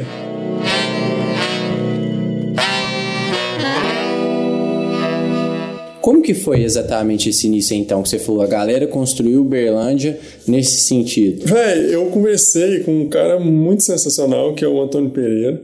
Ele não é historiador de formação, ele é historiador De paixão. De paixão e que se transformou em uma das grandes referências na, na, nos relatos da história de Uberlândia. Ele comentou que acho que parece que tudo começou com uma ponte que liga, eu não sei se é Uberlândia e Tuitaba, Uberlândia e Tumbiara, não lembro. Uma Foi cidade que uma começa com. Itu. Exatamente. e começou ali, eh, isso lá em 1900, não sei se foi 10, 15, eu acho que foi Fernando Vilela, que dá nome a uma avenida aqui de Uberlândia. Fernando Vilela. Que, se não me engano, ele era engenheiro. Ariano Martins, Martinzão. Exatamente. E começou e fez, é, ajudou a construir essa ponte. E, e a partir do- desse momento, o Berlândia começou a fazer, é, participar disso. São pessoas que é, muitos são criticadas, né, mas por uma questão de ser história dominante, que a gente chama, que é a história é, que a gente vai fal- falando sobre pessoas que vai, vai, sei lá, tornando essas pessoas famosas, engrandecendo demais os feitos, sem pensar no que, que foi, a partir de que forma foi construída isso, ou do que passaram por cima. Isso aí não cabe a mim falar. Eles são criticados, mas a gente tem que a gente deve tudo isso a eles, cara. Essas pessoas que muitos que dão nome às ruas de É, Uberlândia. que com crítica sem crítica eles fizeram parte da história. Né? Exatamente. Você pega um, um prefeito igual Virgílio Galassi, que lá em, na década de acho que 70, olha a, visão do cara, sabe? O, sempre pensou em Uberlândia lá na frente. Você pega hoje uma, uma construção que é da, da gestão do prefeito Odel, a Capim Branco, que é para transformar lá em captação de água. Estou fazendo, acho que já terminou, se não me engano, agora. Desculpa que eu não estou lembrado. Mas é para distribuir água para um milhão, mais de um milhão de habitantes. Isso ele começou na segunda gestão, foi quando entrei na prefeitura. Eu falo isso, não é uma forma de puxar sardinha pro lado dele, não, é porque eu estava lá, eu vi. E muita gente pensa, nossa, o que, que é isso? Pra quê? Uberlândia tem 600 mil. Só que o Uberlândia hoje já passou de 700. A gente não vai ter censo esse ano, não vai dar pra saber. Mas o Uberlândia passou. Cara, bizarro isso daí, né? É bizarro, Não cara. vai ter censo. Não Não, vai ter censo. Fiquei indignado, cara. Não vai ter censo. Isso é uma forma de Cancelaram você... o censo 2021, velho. Tipo assim, não vai ter. Não tem ver... Eles cortaram a verba pro censo. E a gente... Você vai É, falar de um é- país, vai fazer políticas públicas por uma coisa que você não em sabe. 2021, censo é uma coisa meio atrasada, né? Ah, é, já era pra gente ter esses dados sem fazer censo já. É, Justo, justo. É, eu acho que pode existir outras formas. Mas, não, o, mas o censo como a gente pensa, né? Que é o, o recenseador de casa em sua casa, essas casa coisas. tal, é né? porque o país também não tem essa. você vê que o povo usou esse CPF de gente, Gente, é um morta, negócio, né, até, até Então, pelo menos, até pelo menos 2010. 2010 foi o último censo Foi, gigante, exato. né? Até fazia sentido, tipo, o cara tinha que ir lá e tal, e sei lá, fazer as pesquisas. Hoje em dia, vai, era pra você ter tudo de 2010 e você conseguir fazer tudo automaticamente com É. informática pra saber de 2020 a história exata de todo mundo. E É, hoje Com a tecnologia que a gente É uma tem. forma de recenseamento digital, não sei como é que vai ser lá pra frente, mas você não ter censo esse- é, é uma forma de você negar. Cara, você não sabe. É como você organizar uma empresa sem saber pra quem que você tá vendendo. Eu montei uma empresa, não sei nem quem que é meu público-alvo. Como é que você vai fazer política pública? Agora, pra quem você coisa- não sabe? Você não sabe qu- quantos pobres são, você não sabe quantos que moram na região sul, na região nordeste, sudeste, você não sabe quantos são da classe média, da classe. E 10 anos é coisa pro caralho. É muita né? coisa, cara. A gente tá perdendo. É muita coisa, mas o censo é feito durante 10 anos, não é?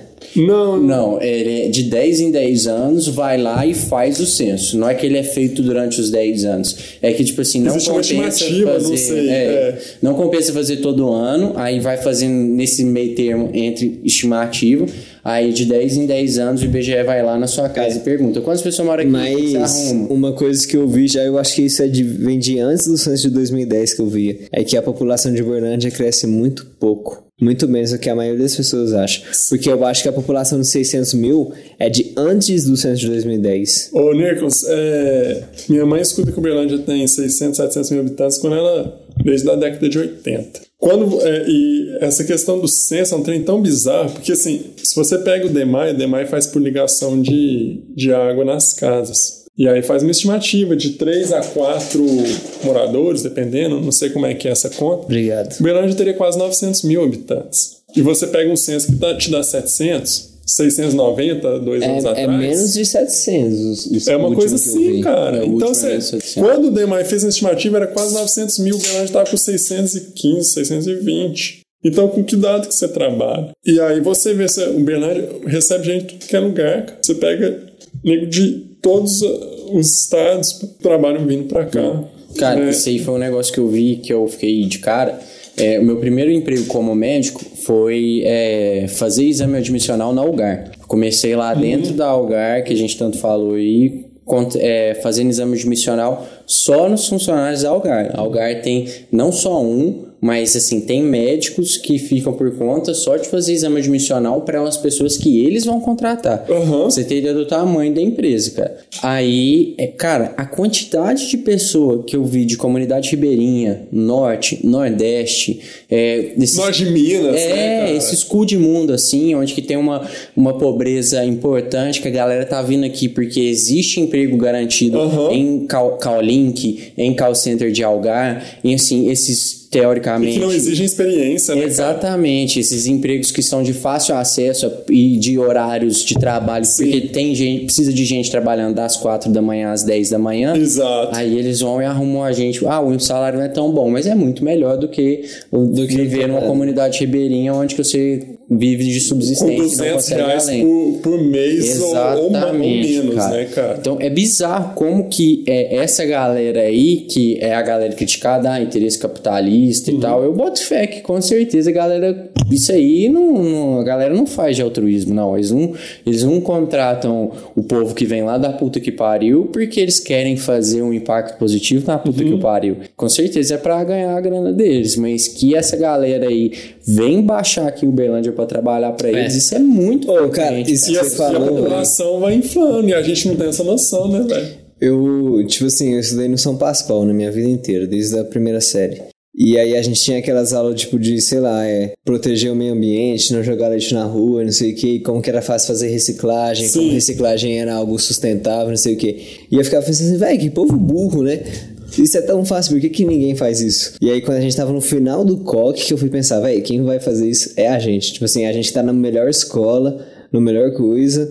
A gente é quem tem conhecimento, tipo assim, quem tem que criar empresa para fazer isso, quem tem que reciclar tudo é a gente. Uhum. É tipo gente igual eu, você e tal. E, mas não é fácil, velho. Não é fácil fazer isso. Quem cria uma empresa grande qualquer, tipo Algar ou qualquer outra de Berlândia, ou, ou até algumas bem menores Sim. que fazem, são pessoas muito, muito boas. Sim. Tipo assim, muito inteligentes, muito disciplinadas, muito focadas e tal. Igual, tipo assim, velho, quem que a gente conhece? Pra mim, tipo, um exemplo disso é o João Gabriel, que estudou com a gente. Tipo, montou uma empresa gigante hoje. O cara tem que trabalhar demais, tem que ser muito bom pra ele conseguir fazer um negócio Tem que grande ser, desse. cara. Tem que ter muita vontade, velho. É, Por que que você acha que... é, um dia eu parei pra pensar, tava... Até entrevistei tal, o, o Luiz Alberto Garcia, que hoje é o, o principal herdeiro do Alexandrino Garcia, que era o fundador da Algar, né? Na época CTBC e tal. E aí é, eu fico pensando, cara, a riqueza que tem, tudo, por que continuar trabalhando? E a visão do cara, velho, você olha esse cara tem muito que aprender, o cara tá com mais de 80 anos, se não me engano O Luiz, o Luiz Alberto, né? E aí, assim, e o cara já pensando lá na frente, o cara tá pensando 50 anos na nossa frente, cara. E é o que eu tava falando, por exemplo, o Rondon Pacheco, sabe? Ah, mas ele foi governador na época da ditadura, ele apoiou aí sim, tá? Existem as críticas, quanto a isso, mas também vamos mostrar aquilo que ele fez pra cidade. O cara foi, foi o único eh, governador, se não me engano, de Minas que foi daqui, e o cara trouxe muita coisa pra cá, sabe? É, você vê. ele era de Berlândia, Ele é de Uberlândia, o entendeu? Rondon. Bravo. Aí, e, e ele foi governador aqui, não lembro se foi no final da década de 70, foi no período da ditadura. Teve o apoio ao, ao AI-5 e tudo, tudo bem, teve. Mas a gente também não pode negar a importância que ele teve pro desenvolvimento da cidade. É, cara, tem, tem uma. E tem que saber criticar, mas também não, não pode negar tudo, É, entendeu? eu gosto muito disso, de você pensar que a pessoa é mais do que. Ele pode até ter assim, que pode ser uma coisa horrível, Sim. mas isso não des- desfaz o mérito dele. Não. É, a gente E aí, disso no- recentemente, desculpa, só, só pra terminar, tem uma, tem uma frase que eu vi recentemente que resume muito bem isso, que é o seguinte: ninguém é tão ruim quanto o seu pior pecado. Uhum. Entendi. Ó, gostei, É gostei. massa, cara. É, isso mesmo. A gente falou disso no. E ninguém é perfeito, Não, velho. de jeito nenhum. Todo mundo tem vários pecados muito ruins. né? Muito, cara. E que a gente falou E disso aí episódio rola a gente- com, com um amigo nosso que é ator. Que ele- a gente tava discutindo se o Kevin Spacey, que ele passou a Uhum. mão na galera lá, abusou, ele era menos ator por causa conta disso. disso. É, e assim, eu vi o, o Nicolas Taleb, velho, falando disso no Twitter, que aquele cara lá fudido lá, o Nassim Taleb, que ele falou que provavelmente isso Ótimo, não é dele, grande. mas é que a discussão ética ela não é retroativa, não tem como você parar pensar hoje no, no jeito que a ética é discutida, por exemplo, ah, não sei, enfim, a- o jeito que a gente aplica as coisas que a gente entende como justo hoje não dá pra você aplicar Não. na galera do passado. E É, é- a história é a mesma Nossa, coisa. Na cara, história é, é difícil você condenar uma pessoa. Na história a gente vê muito isso. hein? Você tem que olhar o, o fato histórico a partir daquele fato histórico naquele contexto. Você não pode ir com o contexto de hoje. É, é muito soberbo, na verdade, você querer julgar, sei lá, igual o Monteiro Lobato pelo racismo Exato. do Lobato um século atrás, né, cara? É. Porque ninguém garante que você, naquela época. É, o modus Os operandi era trapalhões, cara. racista. Exato, É. os trapalhões, você vê a forma como o Mussum era tratado e, e como ele fazia piada daquilo, ele foi comparado a coisas absurdas. Hoje a gente entende isso. Entendeu? Naquela época, não. O racismo é normal? Não, não é normal, cara. Mas só que a gente também tem que entender o lugar das coisas no tempo, principalmente da arte. Hoje você, você vai pegar igual, acho que a, não sei se é a neta do Monteiro Lobato, não sei quem que é, que tá querendo é, fazer a obra dele retirando as partes racistas.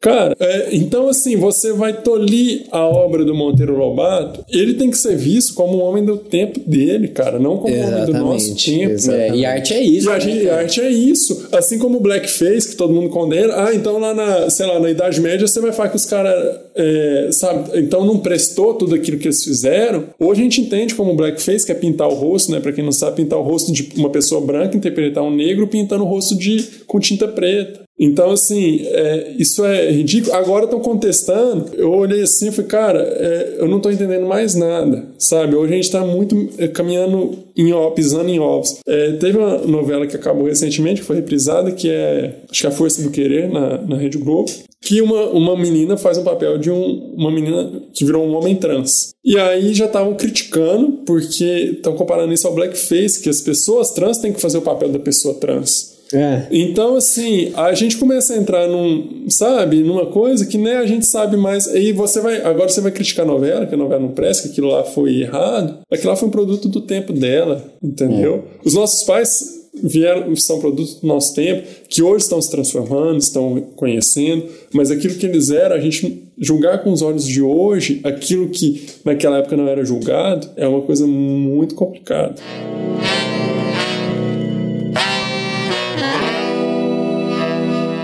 É, e, velho, ainda falando agora sobre a personalidade do Felipe, isso é um negócio que a gente comenta muito aqui uhum. em casa, eu, o Luiz e o André, que é, eu acho engraçado como que o Felipe, velho, ele é tipo assim, uma pessoa genuinamente hipster, tá ligado? Tipo assim, ele não é aquela pessoa, ai, velho, vocês gostam disso, isso é modinha, não. Ele gosta dos trem mais diferentes que eu já vi, velho. As músicas esquisita, que eu até gosto, velho, que ele tem, ele tem um bom gosto. É engraçado isso, velho. Mas é, é, com ele, você entra no carro dele ao mesmo tempo que tá tocando um reggaeton, tá é. tocando, tipo assim. Cristiano Araújo. Exatamente. Uns trem assustador, aí você chega lá na casa dele, que nem igual ele agora. Saudoso Cristiano Araújo. Saudoso Cristiano Araújo, saiu gente... pra caralho. Nossa, credo. Aí antes da gente grava, começar a gravar, ele tá com a peita do Hezbollah, a galera não tá vendo, né? Mas aí ele tava falando como ele gosta do capitalismo e como Cara, agora que tá fazendo um capitalismo bem feito. Né? Exatamente. Né? Mas aí ele votou no Lula, votou no Bolsonaro, se arrependeu de todos os votos. Mas assim. Democracia é isso, né? é isso Você tem que ter inteligência para refletir sobre quem você colocou lá. justo, justo. Não, justo. Não, militar não presta. É, e assim, eu acho muito doido porque o Felipe, velho, ele fez umas viagens muito doidas, velho. Umas viagens coisa de maluco. Aí você tinha falado, por exemplo, de Chernobyl e, velho, quais foram essas viagens? Viagens? Como que foi você como historiador, jornalista, ver essas viagens? O que que acontece? Eu, eu sempre fui um cara muito tímido, né? E, cara, eu nunca gostei de coisa na hype, sabe? Eu nunca curti é, muito onda, essas coisas. Sempre vi todo mundo ia. E eu comecei a gostar de coisas diferentes naturalmente. E aí, até na época da faculdade e tal, é, principalmente da história, comecei a escutar muito reggae e tudo. Eu era muito sertanejo e tal. Eu comecei comecei a pegar umas bandas nada a ver, de reggae, de forró, que ninguém conhecia nada, eu amava aquele som. Amo até hoje, escuto de tudo, cara. Escuto de música clássica. Só parente. Só parente, adoro só parente, peixe elétrico, a galera nada a ver. de planta e raiz a, a, Edson Gomes, quem, quem escuta reggae sabe quem que é. e aí, e a Iron Maiden, gosto de tudo, cara. Gosto de música. Escutei música bósnia, escutei. Tem uns rap russo, uns hip hop. Marcelo Diné, Marcelo Diné curtiu esses negócios da Bósnia. É, porque ele aprendeu a falar russo, né, e tal.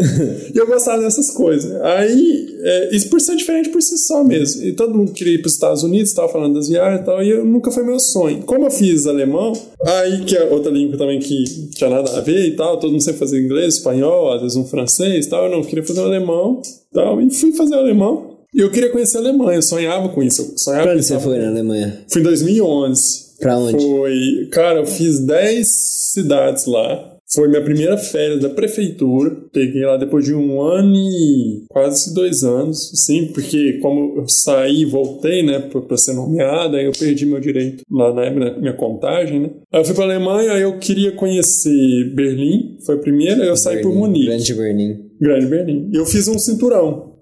Na Alemanha, assim, ela é um, um país tamanho de Minas Gerais, mais ou menos. Eu fiz um cinturão, comecei em Berlim, que é na parte leste, mais ou menos. E aí eu fui subindo, fui para Hamburgo, é, depois eu fui para Düsseldorf, e aí Düsseldorf. eu. Düsseldorf. Eu acho que eu, eu tive em Düsseldorf. Pra... Você esteve, esteve lá? Düsseldorf é uma das uma cidades mais massas em termos de arte, cara. Mas Berlim, pra mim, é a melhor cidade do mundo. É uma cidade que eu conheci, assim, que eu sou apaixonado, por paixão. Melhor cidade do mundo. Cultura, cara. Você ficou quanto tempo? Cara, eu fiquei. A minha média era quatro dias em, em cada, cada, cidade. cidade. A cidade pequena era três dias. É. De 4 a 5 na, na, capital, numa cidade grande, 3 numa pequena. E eu é. queria fazer um mochilão, porque o que, que era minha vontade? Era fazer um mochilão, conhecer a Europa. Só que eu não queria fazer igual a galera faz, só de capital em capital. Eu queria conhecer o país, né? E assim eu fui fazendo. Minhas férias foram sempre baseadas nisso. E aí eu conheci, fui para Berlim, fui para Hamburgo, Hamburgo, é, porque conhecia muito futebol, gostava de futebol, tinha um time de futebol e tal. Achei a cidade legal, conheci muito pouco, fiquei, eu fiz as contas erradas, fiquei acho que dois dias e meio lá, cidade gigante, a cidade portuária é fantástica. Podia ter ido para Dinamarca junto, mas não deu.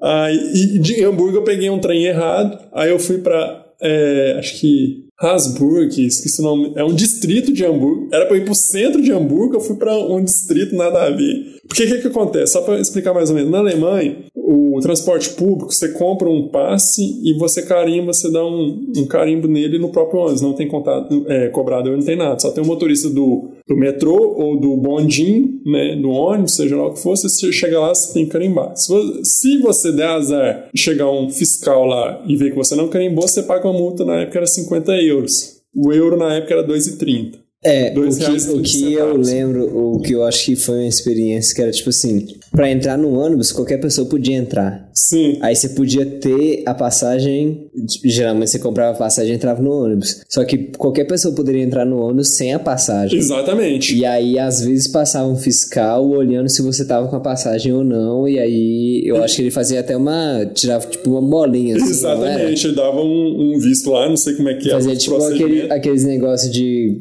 Você Perfurador de papel. Perfurador, exatamente. Exato. E aí, você entra. E eu não entendia. E na época, eu não... cara, o alemão é uma língua muito difícil. Eu fiz aula, formei, mas eu não entendo porra nenhuma. Eu tenho um básico, eu entendo básico, sei ler, sei falar, mas eu não entendo nada. É questão de significado, eu não sei. Então, assim, eu fui aprendendo lá, ia com dicionário no bolso e ia. E eu não entendia nada. E eu não entendi como é que eu pegava o transporte público. Então eu pegava o transporte público de graça. Porque eu dava sorte de nenhum fiscal me pegar. E eu comecei a rodar Berlim inteiro e assim, todo dia. Todo dia, cara. Porque eu não sabia. Eu vi o povo carimbando falando, que merda, esse trem pode ou não pode? E ninguém me explicava nada. Como que chama aquele negócio famoso? Tia Garden. É, Tier Garden, é isso mesmo, Garden. é isso, Tier Garden, é isso mesmo. Bom. É o, tipo, Tier é pet, né, é animal e Garden é jardim. É, só que eu não, acho que eu não fui no Tier Garden. O Tier Garden, se eu não me engano, era um rei que tinha em alguma época, não sei se... Lá, Berlim chegou a ser Prússia ou não? É, Prússia era o, é, a Alemanha toda ali, né? Alemanha, Áustria Alemanha, eu acho que parte da República é, Tcheca. Você que era tipo um rei que ele fez um jardim que ele colocava os animais selvagens. É isso mesmo, acho. É Aí é o Tiergarten, que é um tipo um parque gigante em Berlim, bem Exato. no meio de Berlim, bem em frente ao muro de Berlim lá do daquele portão. O de Brandenburgo. É, Ah, esse é igual o, o cara do Narcos lá, como é que é o nome dele, gente? O... É que ele tinha também é um zoológico, né? Isso, ele tinha um zoológico. Agora eu esqueci, eu acho bebi demais, esqueci é, o nome não, dele tá, lá, não, o Pablo Escobar. Isso, Pablo Escobar. Nossa, Garcia. aquele homem lá que fala de Bolsonaro na cabeça.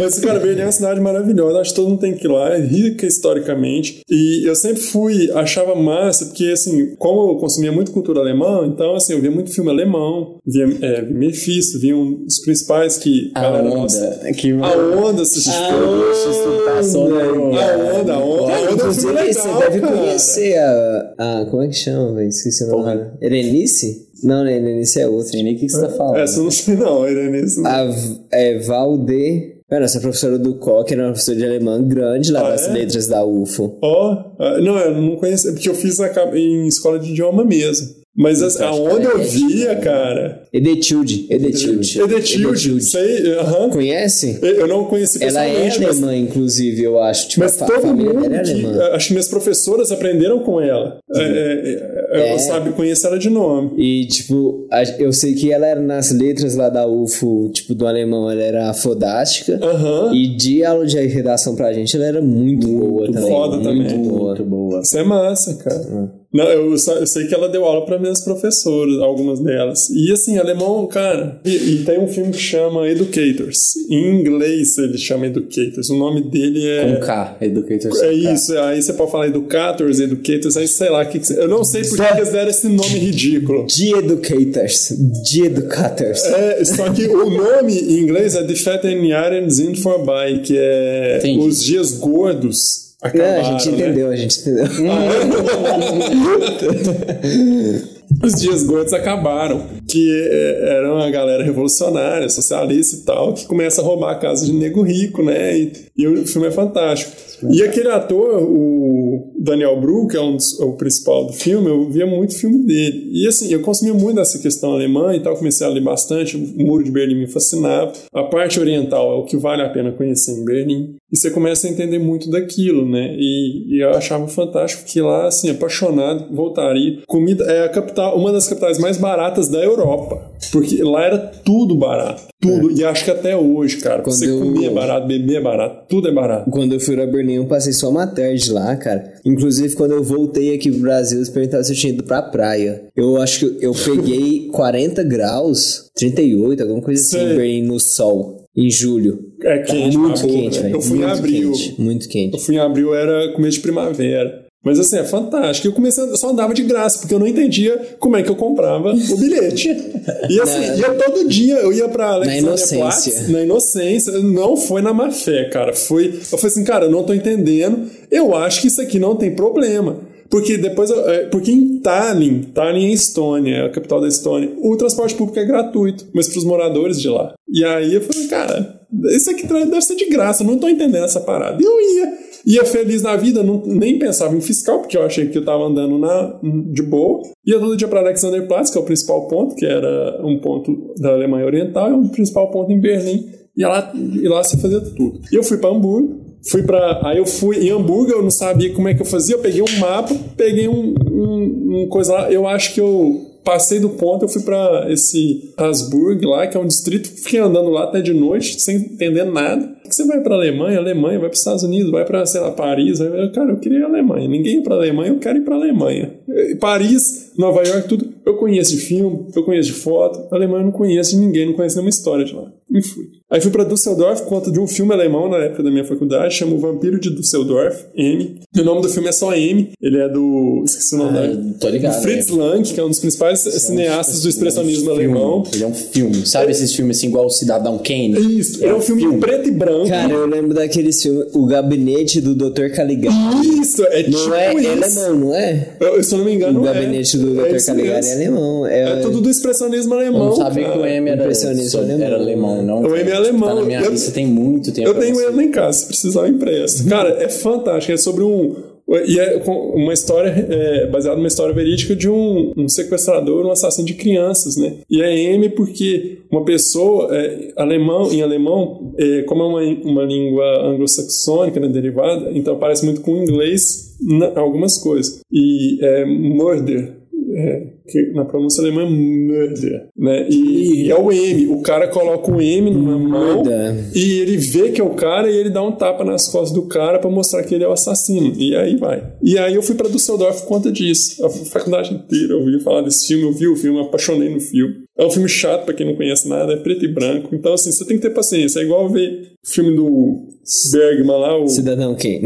Não, pior ainda, não, o, o, é sétimo bom, selo. É bom. O Nossa, sétimo selo que é o. mais desse Você lembra do Cidadão Kane? Velho, eu assisti. Você lembra do Cidadão Kane? É muito dias, chato, velho. Eu, eu lembro. Do, é, eu assisti o Cidadão Kane na época do É muito pop, chato. Véio, eu dormi duas vezes no filme. Mas tipo, eu gosto do final dele, que ele vê o Rosebud no uhum. final lá. Tipo, tem um. Isso, tem uma coisa. Não, o filme é muito Agora, os filmes dele, a fotografia dele. É. Isso, Mas eu sou essa pessoa ah, que é 10 horas no filme. Eu gosto de é, aqueles filmes japonês que ganharam palma de ouro. Sei, é. é o assunto de família. Porra, que filme fudido. É, aquele filme, filme bom, vietnamita que ganhou em 1953 um, um prêmio, sei lá, na Costa Rica, que ninguém Ô, deixa eu te perguntar uma coisa, já que você conhece de cultura alemã, que era um negócio que eu ficava meio encabulado, velho. Uhum. Mas primeiro, vou contar um pouquinho da minha experiência. Eu fui uma cidade chamada Helmstedt. Uhum. Foi onde eu mais fiquei na Alemanha, eu fiquei uns 15 dias. Você foi pra lá por quê? Só por turismo mesmo? Por turismo, é. Na época eu tinha uma namorada que conhecia bem a cidade já, porque já tinha ido, tinha uhum. feito um intercâmbio lá e tal, e a gente ficou numas casas e tal. E aí, Primeiro que maravilhoso, aí entrava no bar e era uma cidade pequena, velho. Tem, tipo assim, menos de 100 mil habitantes, eu uhum. acho. E aí ninguém falava inglês. Isso. E eu não falava alemão, é claro, eu falava, eu falava bem inglês, mas eu falava alemão. Aham. E aí ninguém me entendia nada. Entrava lá, tomava franciscana de 500ml, assim, de 2 euros. Isso. Nossa, cara, Quente. que delícia, cara. Por isso que é bom viajar, velho. Essa, é, essa é a parte boa de viajar. É. E aí, Helmstedt é a cidade da Alemanha capitalista da época da divisão, Sim. Mais perto de Berlim, que era dividido. Sim. Então era meio que uma ponte, era igual Uberlândia com Brasília e São Paulo. Aham. Meio que isso. Era uma ponte de Berlim com a parte capitalista da Alemanha. Isso é uma coisa interessante de Helmstedt.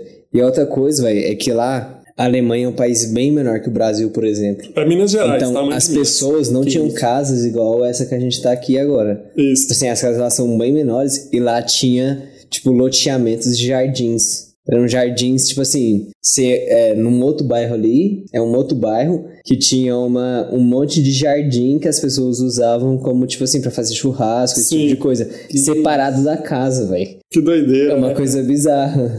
E, e, tipo assim, eu, na época eles me contaram isso e eu não entendi direito até hoje. Você teve contato com alguma coisa disso? Você conhece Não, eu não tive, porque é, eu conheci nativos lá, que tinha um site que chama, eu acho que ele existe ainda, chama Buzu, B-U-S-U-U. Sim. E eu comecei, eu gostava muito sempre de falar com pessoas de outros países para conhecer, e assim eu ia conhecendo cultura, comecei a pegar muita banda, música massa, e aí eu conheci algumas pessoas, e tinha o English Town também, que hoje até tá trabalhando muito com inglês e tal, mas na época a gente falava de tudo, conseguia gente tudo que é país tentando aprender inglês, e aí eu começava, pegava contato, MSN e tal, e-mail e ia falando. Mas eu não conheci. O- os jardins que eu fui foram os jardins de cerveja, os beer gardens, que toda a Alemanha tem. Você senta lá na grama, com, tem uns banquinhos lá, você toma de um litro, tudo super barato, vale muito a pena. Mas lá tem essas coisas que a maioria lá são, são apartamentos, são coisas pequenas, nada muito grande, principalmente porque lá é tudo muito caro. Né? Tem um livro muito legal para quem quiser, são os túneis de Berlim, para entender como é que era a cultura, como é que era a vida na Alemanha dividida, que é muito massa a galera fazendo túnel para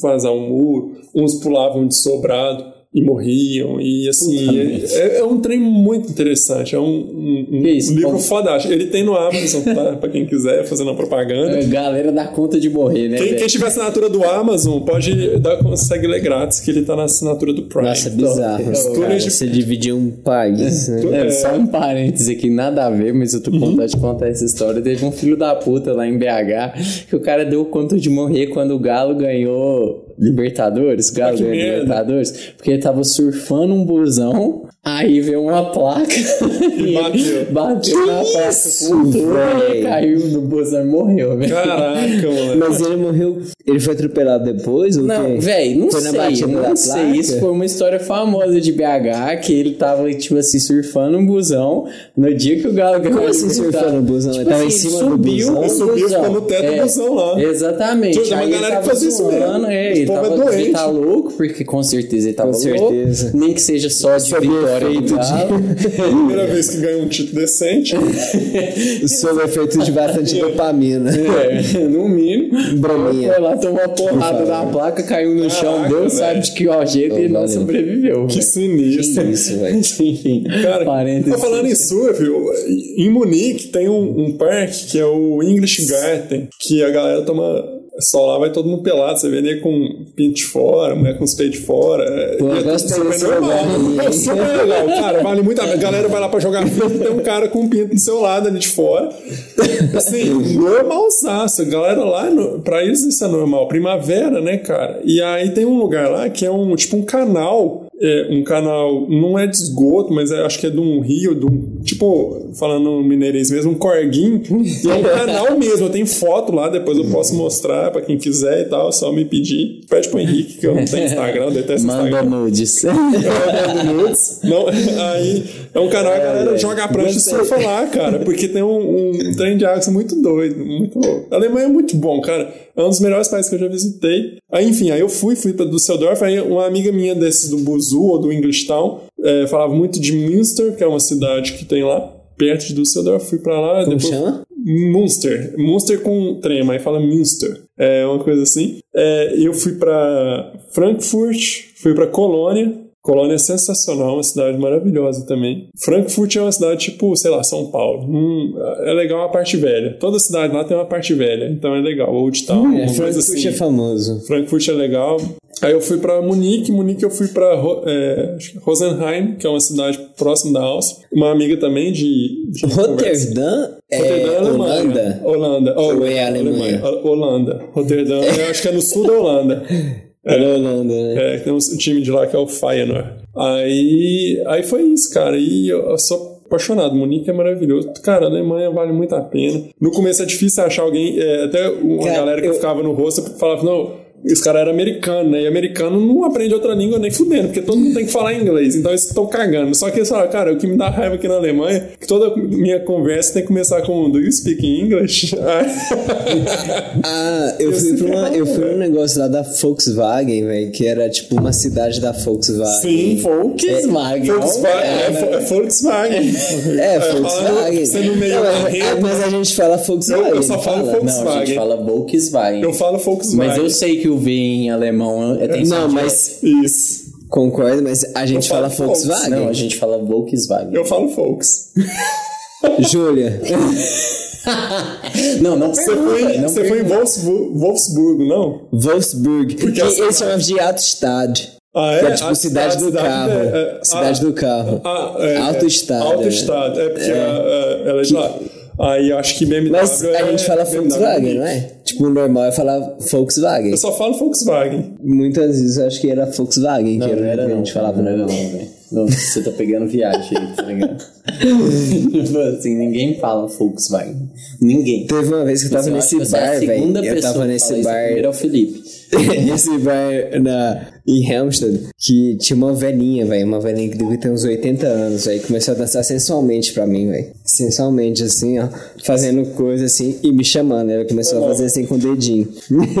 me chamando nesse bar Helmstedt, que tinha a franciscana, que é uma. De que lá tinha muito, que era uma. Eu acho que franciscana tem mais de um tipo, né? Que eu bebia de trigo. Ah, Lá, é- cara, lá é toda cidade tem uma cerveja, cervejaria específica. Cara, mas é muito massa. Aí, beleza. Aí eu fui pra Alemanha. Aí o que que acontece? Em 2012, 2011 fui pra Alemanha. Em 2012, outras férias em abril. Eu sempre marcava em abril, que era difícil marcar. Eu tenho que revezar com os outros assessores. A maioria pega temporada. Eu queria pegar sempre fora de temporada pra pagamento. Aí eu tava sem grana, porque eu não conseguia recuperar o dinheiro ainda a tempo. Aí eu fui pra Colômbia. Aí o povo, não, mas o que você vai fazer naquela Colômbia? Cara, sensacional. Maravilhoso. Bogotá é uma das cidades mais massas que eu já fui. Medellín é maravilhoso. Eu fui pra Cali e fui Medellín. Cartagena. E lá, Cartagena é o seguinte: é uma cidade, tem a cidade velha também, que é a cidade amuradiada, que eles chamam que ela é toda murada, que é onde começou Cartagena, ela é totalmente colonial, e é onde eu fiquei no hostel lá, eu sempre ficava em albergue. E tem a cidade normal lá depois. Parece tipo um Miami Beach, mas eu nunca fui em Miami, então não sei como é que é. E aí eu fui sair da cidade murada. E lá na cidade murada, aí, cara, e então os caras malam igual a gente aqui. O cara era um, um ambulante de praia, o cara chegou, tava vendendo. Aí eu tava com a camisa escrita Brasil, uma camisa da Riachuelo, velho. Aí, não sei porque que eu botei essa camisa, ela me vestia bem, era cinza, eu gosto de camisa assim. E aí eu tava o cara na praia, velho, falou assim, Brasil, Brasil, Romário, que é as mesmas coisas que ninguém aguenta mais. Romário. Romário, Ronaldo, Ronaldo, velho. Gisele isso aí Bündchen. Gisele, exatamente, Luciano Huck, velho, é isso aí. Pega aqui, ó, pega aqui. É isso aí, Whindersson Nunes. Aí eu falei, sou eu e tal. Gretchen. Gretchen. Aí eu falei, não, beleza e tal. E o cara, não, vem cá, vem cá. Eu falei, não, não, tô de boa, tô de boa e tal. Ele, Não, não, vem cá, vem cá. E ele tava vendendo, cara, é perna de siri. Não, achei que era droga. Não, não é droga. E eu tava querendo curtir minha praia. Perninha de Porque Siri. assim, era a única hora que, a única vez que eu fui na praia eu tava sem grana, eu queria só pegar um McDonald's. Eu vi que tinha um Mac... Eu fui pra lá porque eu queria curtir a praia, fui pela hora e pegar um McDonald's, saindo da cidade murada. Não recomendo. Aí, velho, o cara vai me parar no meio do caminho. Eu ia comer o McDonald's e ia nadar. E aí, não, per- perna de eu não sei o que e tal, então você só. Aí começa com aquela conversa nada a ver e tal, e começa a me oferecer. Falei, não, pega aqui a perna de siri e tal. Eu tava com uma, um isoporzinho e tal. Eu falei, não, não, obrigado e tal. Falei, não, regalo, regalito, regalito. Eu falei, não, obrigado. Regalo, pra quem não conhece, é presente em espanhol. Eu, ele, regalo, é um regalo, regalito. Eu falei, caramba, né, cara? Eu falei, então me dá trem aí, né? Eu comi a perna de siri, cara, é puro osso. É véi, Você já comeu pescoço de frango? Não tem frango. Perna de siri, velho? Siri. Cara, não tem siri, mano. Não tem nada. E aí eu fui comer a porra da perna de siri. E o cara toma outra, toma outra. Eu falei, não, cara, obrigado. Ele falou, não, regalo, regalito. Falei, que medo de regalo, cara. Aí, velho, eu fui comer a outra siri. Nisso, me chega um outro, acho que ele ia vendendo ostra, cara. E é parceiro dele. Ele falou, não, é regalo. Eu falei, cara, eu não quero. Eu não quero. Eu, não, é regalo, é regalito. Eu falei, tá bom e tal. Eu comi e falei, galera, valeu e tal, em espanhol. Graças. Boa, né? Graças, graças. Muitas graças. Eu tenho que ir à la playa. Voy a la playa. Foi lá, claro, cara, curtiu. O cara me empata na foda. Ele falou: não, não, não. É. Quanto que ele falou? É, 100 mil pesos. É, é, na época, um pe, é, mil pesos era um real. Era uma- bem fácil a, conversão. Eu falei, cara, sem conto pra duas pernas de siri que não tem nada e uma ostra. Esse cara ficou louco. Eu falei, cara, não, você falou que era regalo. Ele falou, não, não é regalo. Não tem nada de regalo aqui. Eu falei, cara, você tá de sacanagem. E os caras dois. E eu olhei pra praia e só tinha eu e os dois. Eu falei, fudeu, né, velho? Aí eu falei, cara, eu tirei do bolso, eu tava no, acho que o penúltimo dia em Cartagena, eu fiquei quatro dias lá, eu falei, não, eu olhei assim, eu falei, cara, toma aqui, 5 mil pesos. Aí eu falei, não, não, não, fui, peguei mais 10 mil pesos, foi, cara, ele, não, não, não, não, não, É, eu falei, cara, é o que eu tenho, se você quiser, mas se você não quiser, você não pega mais não. Em espanhol.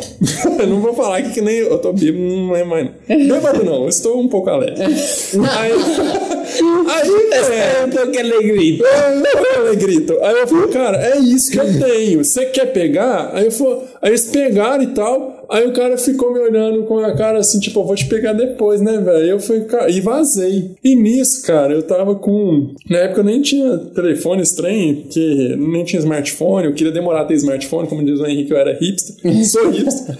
Aí, velho, eu fui, fui nadar um pouquinho, deixei meu, meu tênis com minha carteira.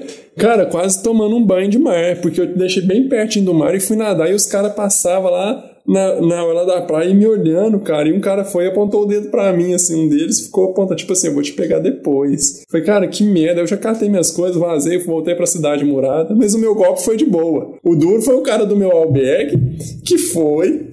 Lá tinha prostituta, né? É, em toda a esquina da cidade murada tem, normalmente, a partir das 6 horas da noite, tem prostituta. Aí os caras saíram do albergue, viram a prostituta, ficaram conversando, os caras foram e roubaram, porque as prosti- prostitutas lá, não fa- algumas não fazem programa, não, elas são só de isca pro cara te roubar. Caramba. Roubaram o dinheiro, roubaram o passaporte, roubaram tudo dos caras do meu albergue, velho. Eu falei, graças a Deus, eu não tava aqui de É, noite. cara. Primeiro que no Rio de Janeiro também. A, a galera é malandra, né? essa, essa galera Rio de Janeiro, São Paulo, é a mesma Os coisa. os- também os tem cara- muito isso. Os caras lá. veem muito isso, velho. Só que eu acho que até porque a gente, e no Rio de Janeiro, a gente tem. A gente consegue entender um pouco mais. É pro turista é mais difícil. Exato. Com certeza. Não, a gente no, no- Não, e eu fui, já Mas tem sabendo demais, a galera- a galera golpe, né? lisa. A gente sabe, a gente fala, cara, você para aqui, você vai andando na Rondon, qualquer lugar no centro da cidade, tem uns caras que já vêm com essa conversa, mas o cara tava enchendo tanto saco, velho, aí o cara vem, eu falei, cara, eu não acredito que eu caí nessa merda, velho, de golpe, tu tem mais passando lá Cara, no Brasil, a gente dá um aula dia, disso. velho, Eu tava, eu tava em casa, velho, de boa, e chegou uma chinesa vendendo creme, velho. E eu saí de lá dando dinheiro pra ela Aí. uns cremes vagabundo, velho. E eu não sei, depois que eu cheguei, depois que eu entrei em casa e falei assim, velho, o que aconteceu? Ela simplesmente pegou meu dinheiro, velho. Não desse sei não, como, velho. Em casa. Acontece, esse povo aí é esperto. É esperto Não, demais. pô, pô, E, e- tem foda. nego assim, foda em tudo que é lugar.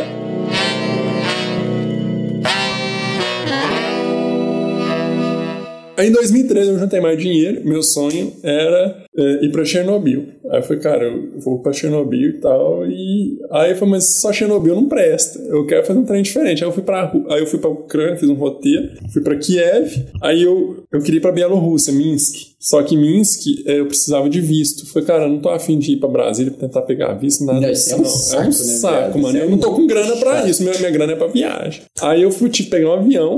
Aí que tem uma história. Aí eu fui pra, Litu, é, pra Letônia. De Letônia eu fui pra. Não, minto, eu fui pra Lituânia. Da Lituânia eu fui pra Letônia, da Letônia pra Estônia, da Estônia pra São Petersburgo, na Rússia. Que é, eu fiz os Bálticos, subindo e fui pra Rússia, da Rússia eu voltei. Aí, cara, eu fui pra. Fui Chernobyl, cara, é maravilhoso. Assim, assim, não. Perdão aí pra quem interpretou mal, mas assim, a história é fantástica. Kiev é uma cidade maravilhosa, uma das melhores cidades, a cidade mais barata que eu já fiquei, mais barata que Berlim. Você tem noção, na época, pegar um metrô lá era 40 centavos de real. Em 2013. E o pessoal achava que, que era caro. centavos. Chiclete. É. Não sei, acho que hoje deve estar 50. Cara, e o Tá metrô, 50. o metrô é não sei quantos metros pra baixo da terra. né? Você pegava três escadas rolantes violenta, de 50 metros, sabe? Era um trem muito doido e frio pra burro. Aí quando eu fui, eu comprei as passagens pela agência aqui. E aí eu cheguei, beleza, terminei. Aí eu sempre saía antes do aeroporto e tal. Eu falei, não, vou pra Kiev. Ah, vou, de Kiev eu vou pra. Chegava, chegava antes. Tanto que eu chegava tão antes que quando eu vazei de Medellín para Cartagena, eu fiquei mais de 14 horas no aeroporto, dormindo lá. Mas isso não foi meu recorde, depois eu conto. Aí, beleza, aí eu fui, cheguei cedo no aeroporto tal de Kiev para ir para Lituânia. Aí eu cheguei lá e ninguém fala inglês na Ucrânia. Lá é Não todo- falam? Não fala, cara. São só um jovem ou outro, mais ou menos, aquele inglês de videogame. É, Esse povo, o leste europeu é bem fudido. É fudido, cara. E eu vou O te leste falar, europeu é não muito é, fudido. não é só Por que que Ucrânia. é? O leste europeu inteiro, assim, dos Bálticos à Rússia, você não consegue achar Cara, eu ninguém sei que inglês. quando, eu- quando eu fui pra Itália, eu fiquei com uma menina que era. Eu, eu morava com uma menina que era da Sérvia, velho. E lá ela falava que média ganhava 800 dólares por mês. Caraca, 800 dólares não, euros. que doideira. cara. Eu não sei, é, posso até, tipo. tem- Ela tem falava que- inglês de boa? Falava inglês de boa. Era até engraçado, velho, que ela, fala, ela tava estudando e falava que tava learning. I'm learning. É engraçado. É esses nomes. engraçado, cara. E eu sei que é muito difícil. Então, aí eu cheguei no aeroporto, tal, entreguei a passagem e tal pra moça lá. Ela falou assim: não tô achando essa passagem aqui não. Eu falei, não, tá aqui os números, tudo código. Ela, I don't speak English very well. Aí começou a saga, cara. Final da história, eu tive que comprar uma passagem que me custou na época, foi começo de viagem, era o quinto dia de viagem, custou 170 euros na época, já me quebrou. Aí, por quê? Eu fui descobrir aqui que a empresa tinha falido de avião. E eu não sei como esse o mercado já tinha falido antes de eu comprar a passagem. E mesmo assim, o número do voo tava tudo certinho, cara. Foi muito bizarro. E eu sei que eu fiquei tentando, e enfim, eu não tive como viajar, porque minha passagem não era válida. Depois eu fui reembolsado, conversei com a- o dono da empresa aqui, muito meu amigo, ele comprou por uma operadora, eles conseguiram me reembolsar. Mas foi isso. Mas Chernobyl, cara, vale muito a pena a visita, você paga. Eu não sei quanto que tá hoje, na época eu paguei na faixa de uns 150 dólares, eu acho, ou euros, eu não lembro. Que hoje isso aí deve ser mais ou menos uns 100 milhões de reais. É, tá por aí, mais ou menos. Você multiplica. Na época, o real era menos de 2 dois dólares. O euro ainda era uns 2,50, mais ou menos. E vale muito a pena. um- cara, e muito respeito. Você vai andando e vai entendendo tudo como foi deixado. Muito louco. E lá não tem ninguém, tipo, vivendo lá. Não né, tem né? ninguém. É uma zona de exclusão que eles chamam, né? Você passa por três, três barreiras, três fron- fronteiras de zona de exclusão. Você dá passaporte, você não pode filmar a zona exatamente, tem só partes que você pode filmar. Lá dentro você filma tudo. Você vai direto onde foi o reator número 4, que hoje tem um sarcófago que refi- refizeram o sarcófago porque já estava vazando radiação. Que isso, E viado. tem pessoas que ainda moram lá. Na verdade, sim, desculpa. Na, em partes da zona de exclusão moram pessoas que foram pessoas que não aceitaram sair de lá. Que isso. então, assim, são pessoas muito idosas, foram criação camponesa, que lá a população é camponesa, e a vida delas foi ali. Nasceu, o pai era ali, o avô era ali, e elas continuaram e não aceitaram, e eles respeitam isso lá. E por incrível que pareça, esses que estão lá não foram afetados pela radiação. E lá você não pode encostar no chão. É, Tanto que eu joguei minha bota fora. Podia ter ficado, mas eles pedem pra você não encostar em nada, não pegar em nada. Sabe? É tudo é nesse nível assim. Eu joguei minha que bota fora, né? minha meia fora. Eu fui com uma bota que eu já não queria usar. Uma botinha lá. Passei frio, quase perdi meus dedos do pé, porque eu fui com meia normal, né? O, bobo aqui. Fui. acho que fui sem casaco. Eu fui comprar casaco lá que eu tava cagando de frio. Eu fui, entrei no shopping subterrâneo pra, pra, não, pra, pra não cagar de frio, né? Tava morrendo de frio. Eu achei uma blusa lá de 60 euros. Comprei essa blusa lá que eu tenho até hoje, é sensacional. Eu- me come do frio, é só assim. Aí eu fui na Lituânia, que eu ah, recomendo todo mundo ir, cara. Cara, existem países que ninguém vai e que vale muito a pena. Lituânia é fantástico, conheci um castelo lá, medieval, maravilhoso. Letônia é legal, nada demais, né? Legal. Estônia é sensacional, a cidade velha lá. Cara, eu comi sopa de alce, são coisas que Sopa de alce. sopa de alce, cara, na cidade velha. E eu fui para São Petersburgo. O que me ajudou muito na Ucrânia, em São Petersburgo, é que eu comecei a aprender um pouco de russo. Sozinho lá, eu comecei a, aprendi a ler e falar. E eu sempre tento falar um cumprimento e depois eu pergunto se a pessoa fala inglês. Uma questão mais de reconhecer mesmo é, da importância e cultura da pessoa e o idioma dela, né? É mais ou menos isso. E em 2014 eu resolvi escalar o Kili- Kilimanjaro. Eu li um livro que eu tenho comigo até hoje, chama No Teto do Mundo, é um brasileiro, chama Rodrigo Raineri, e ele conta a saga dele no Everest e como ele, como, como ele perdeu o, o melhor amigo dele, e era um amigo também de escalada, era um amigo de vida e escalada no Everest, o corpo dele tá lá até hoje, e aí ele conta, então e aquilo me fascinou no montanhismo. negócio, esse negócio é bizarro, velho. Porque existem muitos corpos Existe. de pessoas que tentaram subir o Everest que estão lá até hoje. Everest, K2. Porque às vezes não, não compensa, tipo assim, é muito difícil você resgatar o corpo. Não, não, não E dá. tem alguns que são famosos. Tipo, eu, eu não lembro o nome agora, mas Tem. tem tipo assim, o corpo lá da mulher rosa. É, Tipo é assim, isso a mesmo, mulher bota rosa. tal. É, tipo Todo assim, a bota passa, verde. Você, tem que passar pela pessoa. Aí, tipo assim, você passa por esse corpo, você tá vendo lá 20 metros de você, tipo, Vira o corpo da pessoa lá, né, que tá, tipo assim, 20, há 20, 10 anos lá, congelado. Exatamente. O, Caralho, O corpo é doido, cara. O amigo do E, Rodrigo, tipo assim, né, tem, esse- tem esses marcos famosos, Tem. né? Tipo, sei lá... É muito louco. A mulher rosa, ou sei lá, o... a bota o verde. capacete, velho... Não, isso é reconfortante, né? Subida, né? Você tá subindo, porra, isso aqui é difícil pra caralho, tô passando um frio aqui que eu nunca passei. É mesmo, lá você em casa, tu parece quente da minha mãe. É mesmo? E não, Nossa, uma pessoa que E morreu. cagar, cara. E, e cagar. e, e comer comida de astronauta. Você tem que comer comida desidratada lá, velho. Você tem que fazer água com gelo, entendeu? E água sem sal mineral nenhum, né, velho? É tudo isso que você toma lá. E é uma resistência. E, e lá são. A temporada de lá é em maio, né? Então, eu não fui no Everest, tá, gente? Então, assim, mas eu li muito sobre. Aí você tem que fazer todo um trekking, toda uma trilha pra de 14 dias, pelas cidades do Nepal. Por quem for pelo Nepal, você pode ir pelo Butão, país. e aí você chega, você já chega a 5 mil metros de altitude, que é o acampamento base, e lá você sobe, que são- são 4 ou 5 mais acampamentos. Aí você vai passando É pela quantos galera. quilômetros? Em quantos quilômetros? Cara, são 14 dias, eu não sei quantos quilômetros, mas é muita coisa. O Kilimanjaro, pra você ter noção, da, a gente começa, não sei se a gente começa a 2 mil, eu não lembro quanto que a gente começa, 2 ou 3. E aí você anda 70 quilômetros até o topo. Eu andei 70 quilômetros, eu não fui até o topo porque eu senti os males da montanha, que o pessoal chama, e eu preferi não arriscar. Eu senti um, o, na hora do ataque ao cume, eu senti faltando 7 horas, que dava mais ou menos 600 metros. Para 7 horas em 600 metros. Caralho. E o que, que é Males da Montanha? Os males da montanha são da embolia, né? Pulmonar. É, dá, pode dar tipo um, um AVC, alguma coisa assim. Você pode desmaiar. Tudo por conta da falta do oxigênio, né? Quando você caminha muito rápido, aí você começa a. Aí você faz muito errado. O certo da montanha é você ir caminhando. Na, na África eles chamam no, no Swahili, no Kilimanjaro, a língua Swahili, que é a mesma do Hakuna Matata, do, do Timão e Pumba, do Rei Leão, é pole pole, devagar, devagar. Então você vai devagar, cara. E devagar mesmo. É, imagina sua avó de bengala. É isso que você tem que andar. E o meu erro foi esse. Eu andei um pouco mais rápido. Quando você chega no cume, é quase um zigue-zague, assim, um slalom que você vai fazendo até você chegar lá. É isso Por isso que são 600 metros em 7 horas. e você faz um ataque ao cume, tanto no Everest quanto no Kilimanjaro, você faz ele de madrugada. Porque você chega lá de manhã. Então você sai mais ou menos 11 horas da noite para chegar lá 7, 8 horas da Nossa, que manhã. doideira, velho. Entendeu? É muito louco. No Everest é a mesma coisa. Você sai de noite pra chegar lá, aí você fica lá, você tira uma foto lá uns dois minutinhos, no máximo, lá no topo, tira uma foto, vê, vê o horizonte em curva e volta. E aí você gasta 60 mil dólares.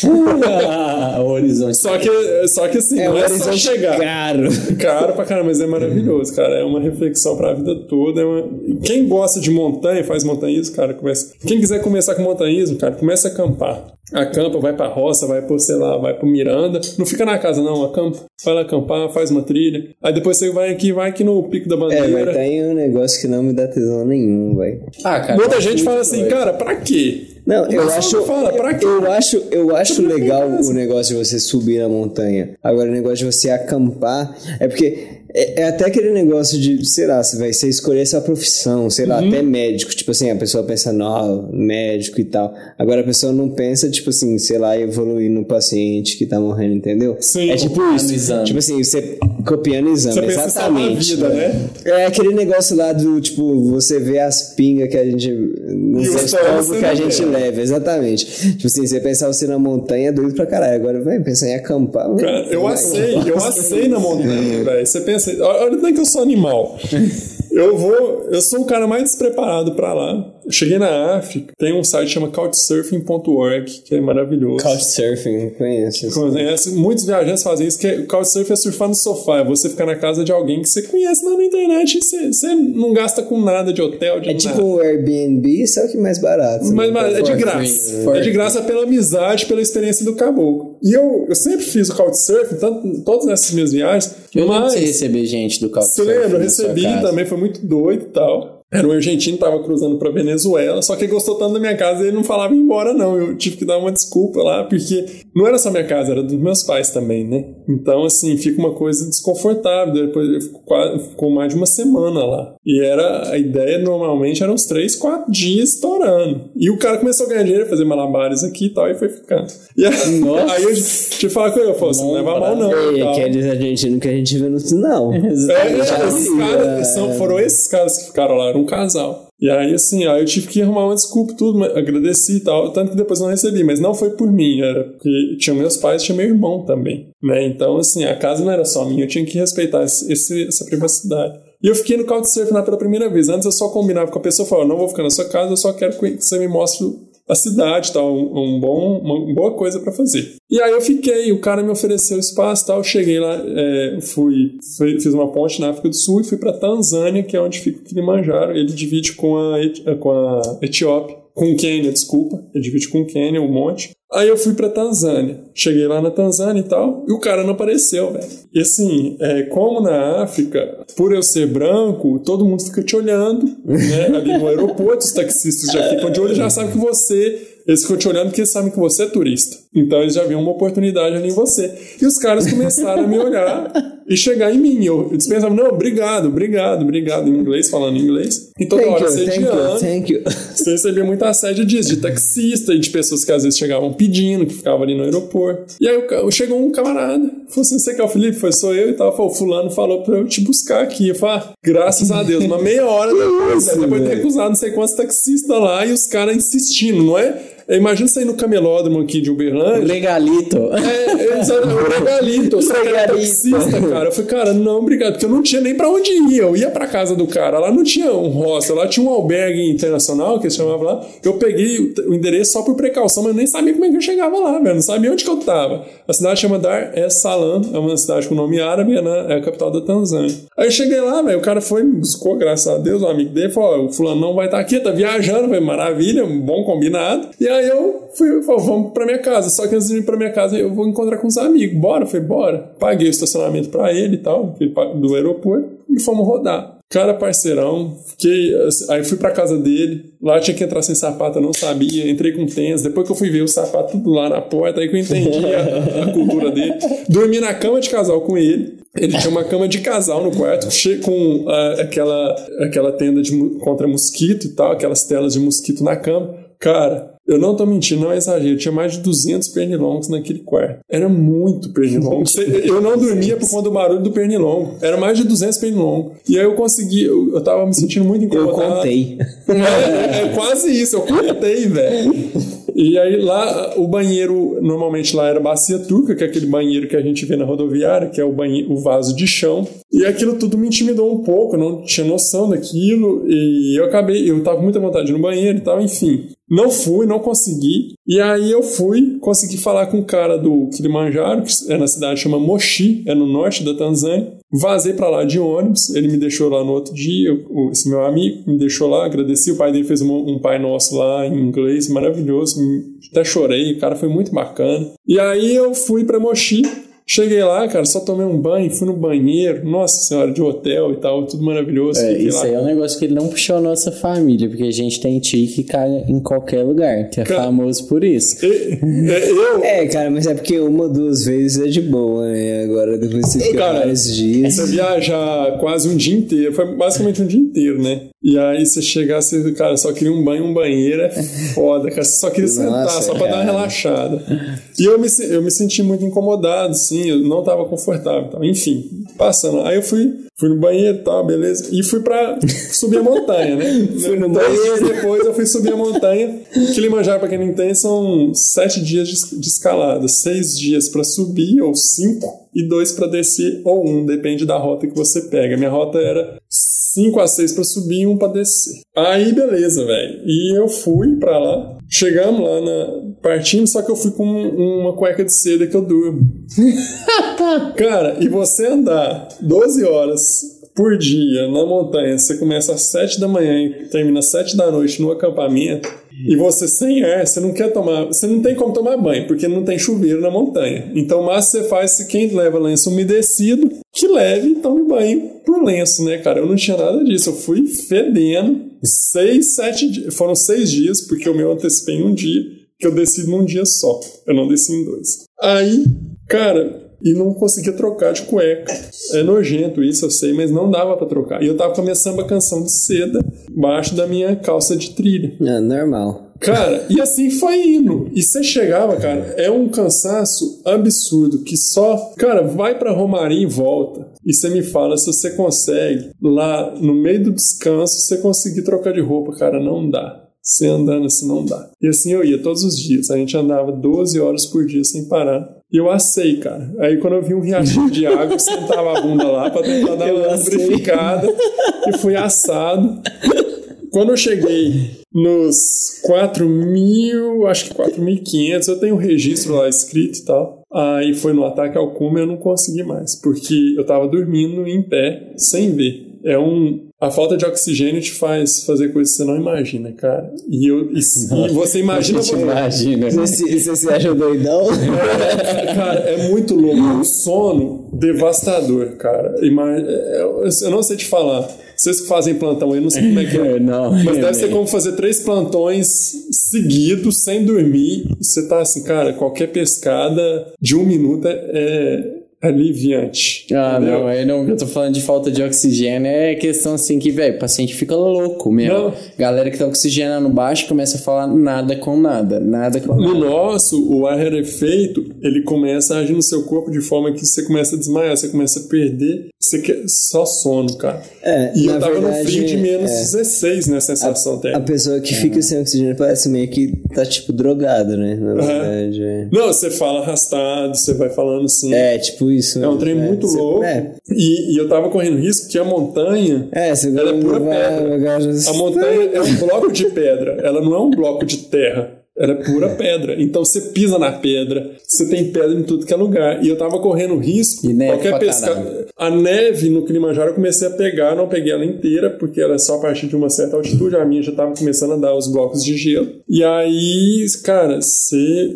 Qualquer pescada ou tropeção que você der, você cai na, de cabeça na pedra. E aí começa a virar ribanceira nos minutos finais, nas horas finais, né? Que são 7 horas para 600 metros. E aí, cara, eu falei assim, cara, não tá dando. E eu parava toda hora, encostava numa pedra para dar uma descansada. Só que aí você corre o risco. Ou você descansa, ou você morre de frio. Ou você dorme e você não escala. Então, assim, você começa a olhar. Porque, embora eu estivesse, eu tava com oito roupas. Eu tava com quatro camisetas, umas duas, um- uma segunda pele, umas duas blusas de frio e o meu casacão. E, e, um, e uma só, e uma segunda pele, uma calça jeans e, e a roupa de trilha, e a calça de trilha. E um bastão só de caminhada, eu não tinha nem dois bastões de caminhada. Então eu parava para descansar na pedra e eu começava a dormir na pedra. E o meu guia falava, como o meu guia, só para explicar, é um guia com vários carregadores. Os carregadores levam toda a tralha de comida à, à barraca e eu tinha dois guias. E esses caras carregadores, então, eles são acostumados a subir. Total, eles carregam na cabeça, pra você ter noção. A gente não é E eles carregam os negócios. Eles carregam na cabeça. Igual você vê algumas é, imagens na África de pessoas vendendo coisas com frutos na cabeça, eles carregam a tralha toda na cabeça. E é uma barraca na cabeça embolada com toda a tralha que você puder A não sei quantos metros de altitude, com 10%. Não, filho, é um Essa negócio que o não cara vou- normal, velho, não conseguiu subir. O cara Não. subia carregando peso, tá ligado? Exatamente. É, é- é incrível, velho, porque ele tá levando a minha barraca, as comidas pros sete dias. São, eram sete carregadores, cinco ou sete, não lembro direito mais. E a- as tralhas deles também, porque eles têm que comer, eles têm barraca pra dormir, velho. Entendeu? É isso. E eles carregam tudo isso pra nós. A gente tá só com a nossa Bizarro. mochilinha, com a água, um lanchezinho pra ir comendo durante o trajeto. E achando a tralha ruim. de cabeça. Só isso, velho. E os caras carregando de boa, subindo com o trem na cabeça e andando. Porque sabe o que, que eles fazem? E ganhando pra isso. Eles ganham pra isso. É cerca de 5 dólares por dia. Você tem que pagar pra cada um. O guia Nossa, ganha de muito 7 a pouco. 10 dólares por dia. Que isso, é muito pouco, velho. Hoje deve ter dado uma inflaçãozinha, mas pouca coisa, cara. Nada demais. Que isso, mas é um, você vai de O Sherpa é galera. mais caro. Você vai de galera. Era pra eu ir de galera. Quando eu fui, é, foi eu, uma inglesa, que só ficamos nós dois. E eram pra ir sete ucranianos. Só que foi quando deu a, o problema lá na Ucrânia. Tem até um documentário na Puseram Netflix. fogo Puseram fogo, o pessoal, lá, protesto lá, lá. e começou a complicar, eles não tiveram como sair do país. E os ucranianos não foram. Aí ficamos só nós dois. Cada um Tá, então eles são tipo, eles são tipo empresários, então. Tem um verdade, empresário, tem, os- um, um- um empresário da expedição que organiza essas pessoas. Aí tem os guias, aí você paga pro empresário, mas você tem que pagar gorjeta por dia pros guias. Ah, tá. Isso então pra aí que você tá qualquer falando é a gorjeta. A gorjeta. Você paga Então pra eles têm o qualquer escalada. salário, mas a gorjeta. Eles têm Então. o salário da expedição e tem a, a gorjeta da expedição. No, Isso é um pouco mais comum fora do Brasil do que aqui no Brasil, Exato. né, de pagar gorjeta. no, no Everest você paga pros Sherpas. Os Sherpas são mais caros. Os Sherpas são é, é uma etnia é, nativa lá do, do Nepal. E eles carregam tudo e são acostumados. Ah, Esses carregadores do Kilimanjaro, eles fazem o Kilimanjaro a cada aí- 10 dias. Você não chegou aí no Nepal, não. No Nepal não, porque era muito caro. A expedição que eu paguei, eu paguei na época foi 1.100 dólares. Na época o dólar era menos de 3 A reais. cannabis surgiu no Nepal. Nos Hum. pés do. Nos pés da montanha, né? Do Everest? Nos, Himalaia, não é? É, do Himalaia, a cadeia. Vai da Índia, É. vai do Paquistão. Eu tenho, eu tenho bastante curiosidade de saber se a galera que vai lá vê pé de maconha, tipo, natural, igual a gente vê lobeira aqui no Sim. Cerrado.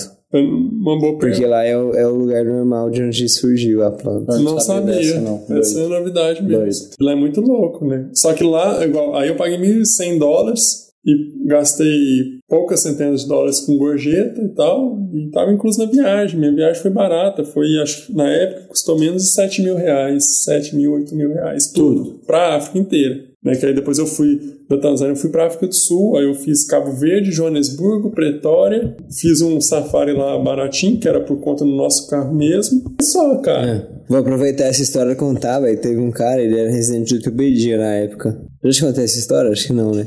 Não sei. Aí ele tava no. Ele tava indo pra África do Sul. E aí tinha vários programas lá pra ele fazer, pular de bungee jump, o maior bungee jump, os maiores bungee jump do mundo é na África do Sul. E sei lá o que. o Isso, é isso mesmo. Aí tinha um dos rolês que ele ia fazer era nadar com um tubarão. Ele disse que um dia tava lá com os chefes do ortopedia lá na UFO. E contando das viagens dele, né, que ele ia nadar com tubarão. E disse que o chefe parou e falou né, assim: porque- Porra, é essa, Thiago.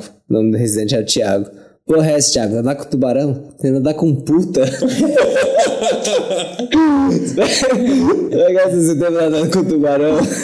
Eu, eu nadei- eu não nadei com tubarão, era pra eu ter nadado. Eu vou chegar lá. Aí, enfim, no, no Kilimanjaro foi isso. Aí eu comecei a passar muito mal. A falta de oxigênio tava me fazendo dormir. Eu tava quase eu tava quase desmaiando e caindo de cabeça nas pedras. Eu pedi pra voltar. Cara, você desce 10 metros, você já respira muito melhor. Aí eu desci e tal, dormi lá. Cheguei, igual eu falei, só faltam 600 metros, lá são 5.800 alguma coisa. Aí de lá eu fui para África do Sul. A África do Sul é, em questão de, nas principais capitais, é mais é, evoluído urbanamente do que na Tanzânia. Aí eu fui nadar com tubarão em Cabo Verde, que foi um passeio que eu comprei também. nadar com tubarão. Só que, cara, eu não tinha noção de que eu enjoava no mar, cara. Em alto mar, eu andei de na vida inteira, assim, quando eu ia pra praia, nunca passei mal. Quando eu fui para nadar com o tubarão, cara, é um trem muito bizarro o balanço do barco. E é um barco pequeno. E eu comecei a passar mal. E dizem que quando você começa a passar mal no barco, você não para de vomitar. Você vomita, você não parou o vômito. Você continua vomitando até você parar de passar mal, até parar de balangar. E tá o barco balangando e tal. E nisso, cara, eu doidinho pra mergulhar com o tubarão, todo mundo mergulhando. Eu comecei a passar mal, eu deitei no banco lá. Eu fui o único que não nadei com o tubarão. O único não. Eu fui o único que passei mal, porque um não teve coragem. Você vai na gaiola lá e o tubarão, eles começam a jogar carne lá com sangue, de peixe, tudo lá para atrair os tubarões. E eu tenho a foto com o tubarão do meu lado, só que eu não consegui entrar na gaiola, porque se eu entrasse na gaiola, se eu levantasse um pouco, eu ia vomitar tudo. Eu não é, consegui. E não adianta olhar pro horizonte. Olha pro horizonte, olha pro. Cara, não adianta, velho. O trem tá balangando lá, cara. É muito ruim. É. A gente é, é uma família que vomita, velho. Meu pai vomita, eu já vi meu pai vomitando escuna e tal. é, é bizarro, véio. mano. Eu vomitava muito em carro até, velho. Aí, ó, pra... então. Eu bar... sou um cara que. É, eu tinha avião, carro. Eu, eu, era eu não levei coisa. Dramin. O pessoal falava, acho que era Dramin, não sei o que que era. Eu falei, não, Dramin pode. B6. Você tinha que ter, é, tomar, velho. Pra, pra ir. Eu falei, cara, eu paguei, eu passei. Fui, mano. Fiquei muito é. mal, viu o tubarãozinho lá, branquinho, bonitinho. É por isso que eu não, nunca vou comprar uma viagem dessa. Melhor nadar com puta. Aí tem que ver com a mulher, né? é, não, tem que ouvir Mas uma é... dessa que é ao vivo deve ser fácil, não, viu, Júlio? É, muita Mas força de, de viagem foi basicamente isso. É, é, legal. Depois, em 2015, a gente foi pra. E depois a gente chama pra entrevistar ela, né? Coisa do é, Tomás. o Tomás, o último episódio que a gente gravou, a gente fez a pergunta, o cara falou pra gente falar, chamar uma, uma garota de programa pra. Oh, é interessante, cara. É, é, é sim, é sim, é mesmo. Só que a gente vai chegar nesse ponto aí. É, ué. Isso.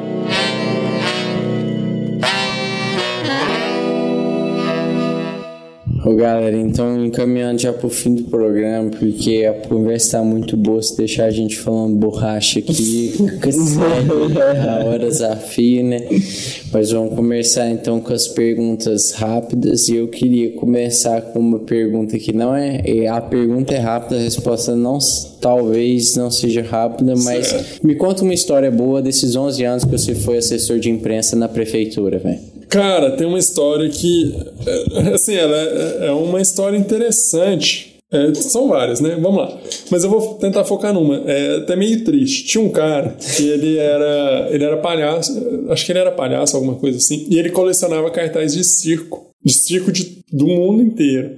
E ele ia fazer uma exposição aqui em Uberlândia e tal. E a gente estava divulgando via Secretaria de Cultura a exposição dele. Cara, e acontece muito. Eu consegui marcar com esse cara e a alegria desse cara para dar uma entrevista foi demais, porque quando você coleciona algo, é o que a gente fala no jornalismo, todo mundo tem o sonho de ficar para a posteridade. Essa entrevista é uma coisa da posteridade. Ah, pode ninguém ver, pode ninguém ouvir, mas a, a gente tem a, a, expectativa de alguém ouvir e te conhecer um pouco. É uma melhor. aspiração à imortalidade. É uma aspiração né, à imortalidade, cara. Eu falei, poxa, eu tenho vontade de falar de mim. E esse cara, cara, ele era um senhor já. E aí eu marquei com uma televisão. Não vou falar o nome pra não ficar uma coisa meio chata. E a televisão foi, marcou e tal, o que queria fazer e tal. E foi a única televisão que se interessou pelo cara. E ele tava doido. Aí eu liguei para ele, falou, seu fulano, é, o senhor vai fazer exposição pela Secretaria de Cultura e tal, a gente tá divulgando. E eu consegui uma televisão. Eu falei, nossa, que maravilha e tal. Vamos, que dia que é e tal, marquei com o cara. Rapaz do céu. E eu fui lá para acompanhar a entrevista. E nada da televisão chegar, nada da televisão chegar, nada da televisão chegar. Eu fui e liguei do meu celular pra televisão, a televisão falou que não ia. Cara, foi uma das uhum. piores notícias que eu tive. Da... Na hora que eu dei a notícia pro cara, o cara falou: Você tá de brincadeira comigo? Você tá brincando comigo? Na humildade, não foi na ironia nem na raiva, não. Foi a pior sensação que eu tive de dar uma notícia que uma televisão não ia falar com o cara. E aí eu fui Fiquei com tanto remorso que eu fiquei entrevistando o cara, conversando com ele, perguntando de tudo, sendo que a gente já tinha dado a notícia da. E ele foi me falando dos cartazes que ele foi juntando ao longo do tempo. E era cartazes sensacionais, que hoje a gente não tem noção de circo. E ele tinha. E teve uma vez também que eu fui para Santa Vitória acompanhar um prefeito, na época o Gilmar, e eu fui de carona com um vereador. E com o assessor do vereador, a gente foi e a gente ficou na, na estrada, porque o, o carro dele era velho e era a única forma de transporte que eu tinha. E o carro dele ficou na estrada e com o motor fundido. e a, eu morrendo de fome, não tinha comido. Eu saí da prefeitura direta, eu saí, eu trabalhava da 1 às 7, eu fui diretão, sem comer. E fui chegar em casa mais de meia-noite, porque eu tive que pegar, a gente teve que pegar uma carona com uma pessoa que depois estava vindo de Santa Vitória, estava na nossa caravana, mas saiu bem depois. Nossa. E o carro era muito velho, cara, e o motor era muito fodido. E ele já tava dando indício desde a ida que a gente tava. E o cara andava a 160, 170 por hora Nossa. no motor, que eu acho que era 1.0. Pra chegar rápido, pra não perder uhum. tempo. Então foi mais ou menos só as que eu tô lembrando é. agora de cabeça. Alguma nota que você teve que emitir que você falou, putz, essa nota aqui? Cara, nota. Eu não tô lembrando de nenhuma específica, mas tem algumas notas que a gente fala, nossa senhora, eu vou ter que fazer isso aqui mesmo, né? A gente sempre questiona, mas eu não tô lembrando de nenhuma específica de coração, senão eu falava aqui. Não, vou... teve, teve que um nota dia, a gente dá véio. todo dia, né, velho? É, e notas, às vezes, diferentes a gente também dá direto. Teve um dia o, o Carioca ele estudou com a gente no COC que teve aquele Joesley Day. E ele era. Ele trabalhava num banco de investimento, né? Foi um dia que ele disse que ele chegou assim, tava tudo, tipo assim, era um clima diferente, né? Tudo da gente. Uhum. Teve algum dia que você chegou no trabalho, tipo assim, tinha rolado alguma coisa, às vezes alguma coisa da cidade. Que você lembra, você chegou no trabalho e tava tudo diferente, todo mundo falando sobre algum assunto, alguma coisa assim? Cara, eu não tô lembrando agora de imediato, mas. É já teve vezes, por exemplo, de falta de comunicação na área da comunicação, né, que isso é muito comum. Quem trabalha em comunicação sabe disso. Mas normalmente quando a gente tem determinadas pautas, a gente tem. Não foi de falar, não foi num clima, mas era de, de às vezes receber um governador, um prefeito, um presidente, alguma coisa assim, e a gente vai trajado com um blazer ou uma camisa e tal, e eu vou de qualquer jeito, eu vou de camisa e calça jeans. Só que nesse dia eu acho que eu tava com uma roupa muito fodida, cara. Porque aquela até, sabe, que você. Nem pra ficar em casa. Eu não sei porquê, cara. Nem pra ficar em casa dá orgulho. Cara, aí você chega lá, você, putz, velho, você nem pra me avisar que eu ia acompanhar o cara. Ou às vezes você vai de sapato arrumado, você vai com um tênis novo e o cara te bota para acompanhar a obra. Na lama, velho. Isso já aconteceu demais. Mas desse, de assunto assim por fora, não, não tô lembrado de nenhum. Como é que foi o clima ano passado, retrasado, que vários, vários vereadores do, de Uberlândia foram caçados? Cara, o que que acontece nisso daí? É, muita gente confunde poder legislativo com poder executivo, né? É, não, é, falta de informação, falta de entender exatamente o que que é. Então, é, às vezes muitas pessoas, inclusive da imprensa, viu? É, produtores, às vezes são estagiários, que não estão tão conectados na, naquele assunto que já eles já chegam lá, eles têm que fazer assunto de tudo. E às vezes eles não entendem nessa parte de separação, de poder, tudo. E aí ficava ligando e pedindo nota ou reportagem com o vereador para nós. E, a gente, e nós temos poder executivo, é prefeitura, uhum. é prefeito, secretários, escolas, é, agente de trânsito, coisas desse tipo, né? E não vereador. Vereador é outro poder, é outra casa, é, o, é outra assessoria de imprensa. Mas foi um, uma situação muito delicada, né? E até porque eu também conhecia muitos deles, não de amizade, porque eu não tenho essa amizade assim, né? Meus amigos, amigos, amigos meus são pessoas de casa mesmo, né, que eu considero. Mas a gente conhecia de relacionamento e tudo mais. Inclusive o próprio Luiz Humberto que faleceu agora. Tenho uma gratidão muito grande por ele, pela alguns momentos que eu tive com ele, que me fizeram assim, fizeram muita diferença. Ele era deputado? Ele era deputado, ele foi eu, deputado. eu lembro do Luiz Humberto sendo rival do Zaire, cara, nos anos 2000. É, ele... Porque ele era do grupo oposicionista mesmo, né? E o, só que o Luiz Humberto teve reconhecimento até do grupo do, do, do Zaire Rezende pela força que ele tinha, né? Como deputado, pela figura dele. Ele foi um cara que... Ele não me conhecia... Ele não... Acho que ele nem meu nome ele sabia, mas ele sabia quem eu era porque eu já entrevistava ele várias vezes. Teve uma vez que ele falou com o prefeito na época e tal nossa, tá com esse cara aqui, que eu fui para Belo Horizonte com ele. É, na época era até o Gilmar Machado, tal, eu falei, tô, ele é meu assessor tal. Eu falei, nossa, esse cara é um cara muito bacana, está muito bem acompanhado. E aquilo me fez bem, porque assim, é, o, na época o Gilmar estava até começando na, prefe, na, como prefeito, acho que era o segundo mês dele. E eu fui lá, ele não me conhecia tão bem, tudo isso é, dá uma acalmada na pessoa, até pela, pela confiança que as pessoas têm que ter. Eu sou um cara que eu tô lá, eu sou servidor efetivo, trabalhei na campanha do Odel, tenho muito respeito, respeito todos que ocupam o cargo, né? Porque a gente está lá é para servir também. O servidor é para servir. E o Luiz Humberto fez isso e, e me deixou, deixou muito mais o prefeito à vontade comigo e tal Até por ele não me conhecer tão Ele, ele morreu de Covid? Ou... Foi. Foi de Covid. Foi? Foi, Luiz de Roberto? Covid. Ele ficou dois meses Por lutando. muito tempo. velho. Muito tempo. Ele ficou e tal. E era um cara assim. Ele já era bem de trato já. sensacional, de uma educação que sem Imagino. igual, cara. Não, eu não falo isso porque a pessoa morreu e tudo, mas eu sempre falei, meus pais sabem disso, minha esposa sabe disso. Sempre elogiei muito o cara. Ele era um cara sensacional de trato, de tudo, de educação, de, de ser apto a ser entrevistá-lo e tal, porque tem, por incrível que pareça, tem políticos que não gostam muito de, de entrevista e tudo mais, entendeu? É, por incrível que pareça mesmo, né? Porque E- isso é meio que. Pois Exato. é, é a função do cara, né, velho? É, acho que toda pessoa pública ela tem que estar disponível, né? É, Ela tem que ser pública, pô. É, ela é pública e, e- e o público ele deve satisfação ao público, né? No caso do O, o você chegou a conhecer? pessoa magnífica.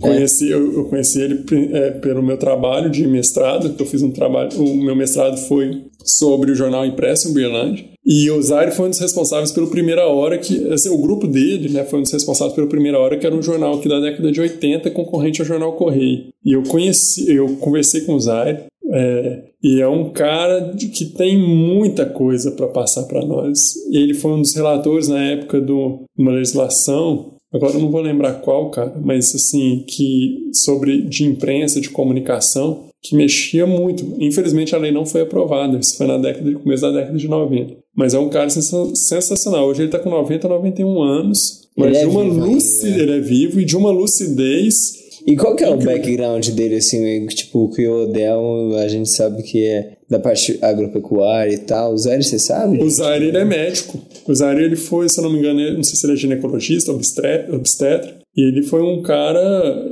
contribuiu muito nessa parte, principalmente na área social. Ele fez muitos partos para pessoas sem condições sociais de pagar. Ah, legal. É um cara que é, e- ele militava muito na área social, tanto que na época, ele, quando a primeira vez que ele foi eleito, foi na década de 80, o mandato de prefeito era de seis anos.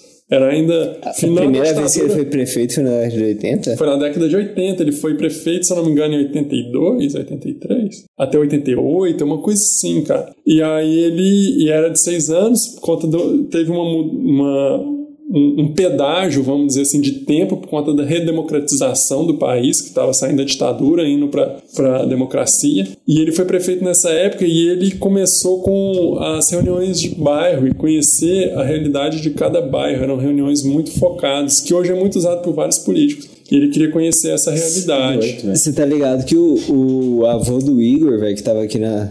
Tava aqui semana passada, o avô dele era vice-presidente, era vice-prefeito, velho. Acho que da época do Virgílio, não era? Começo da década de 90? o da, do Virgílio, vice-prefeito, teve a teve uma senhora que agora eu não lembro o nome dela. Ele, ele, ele, foi, ele foi um dos caras que montou a faculdade de medicina aqui na UF, velho.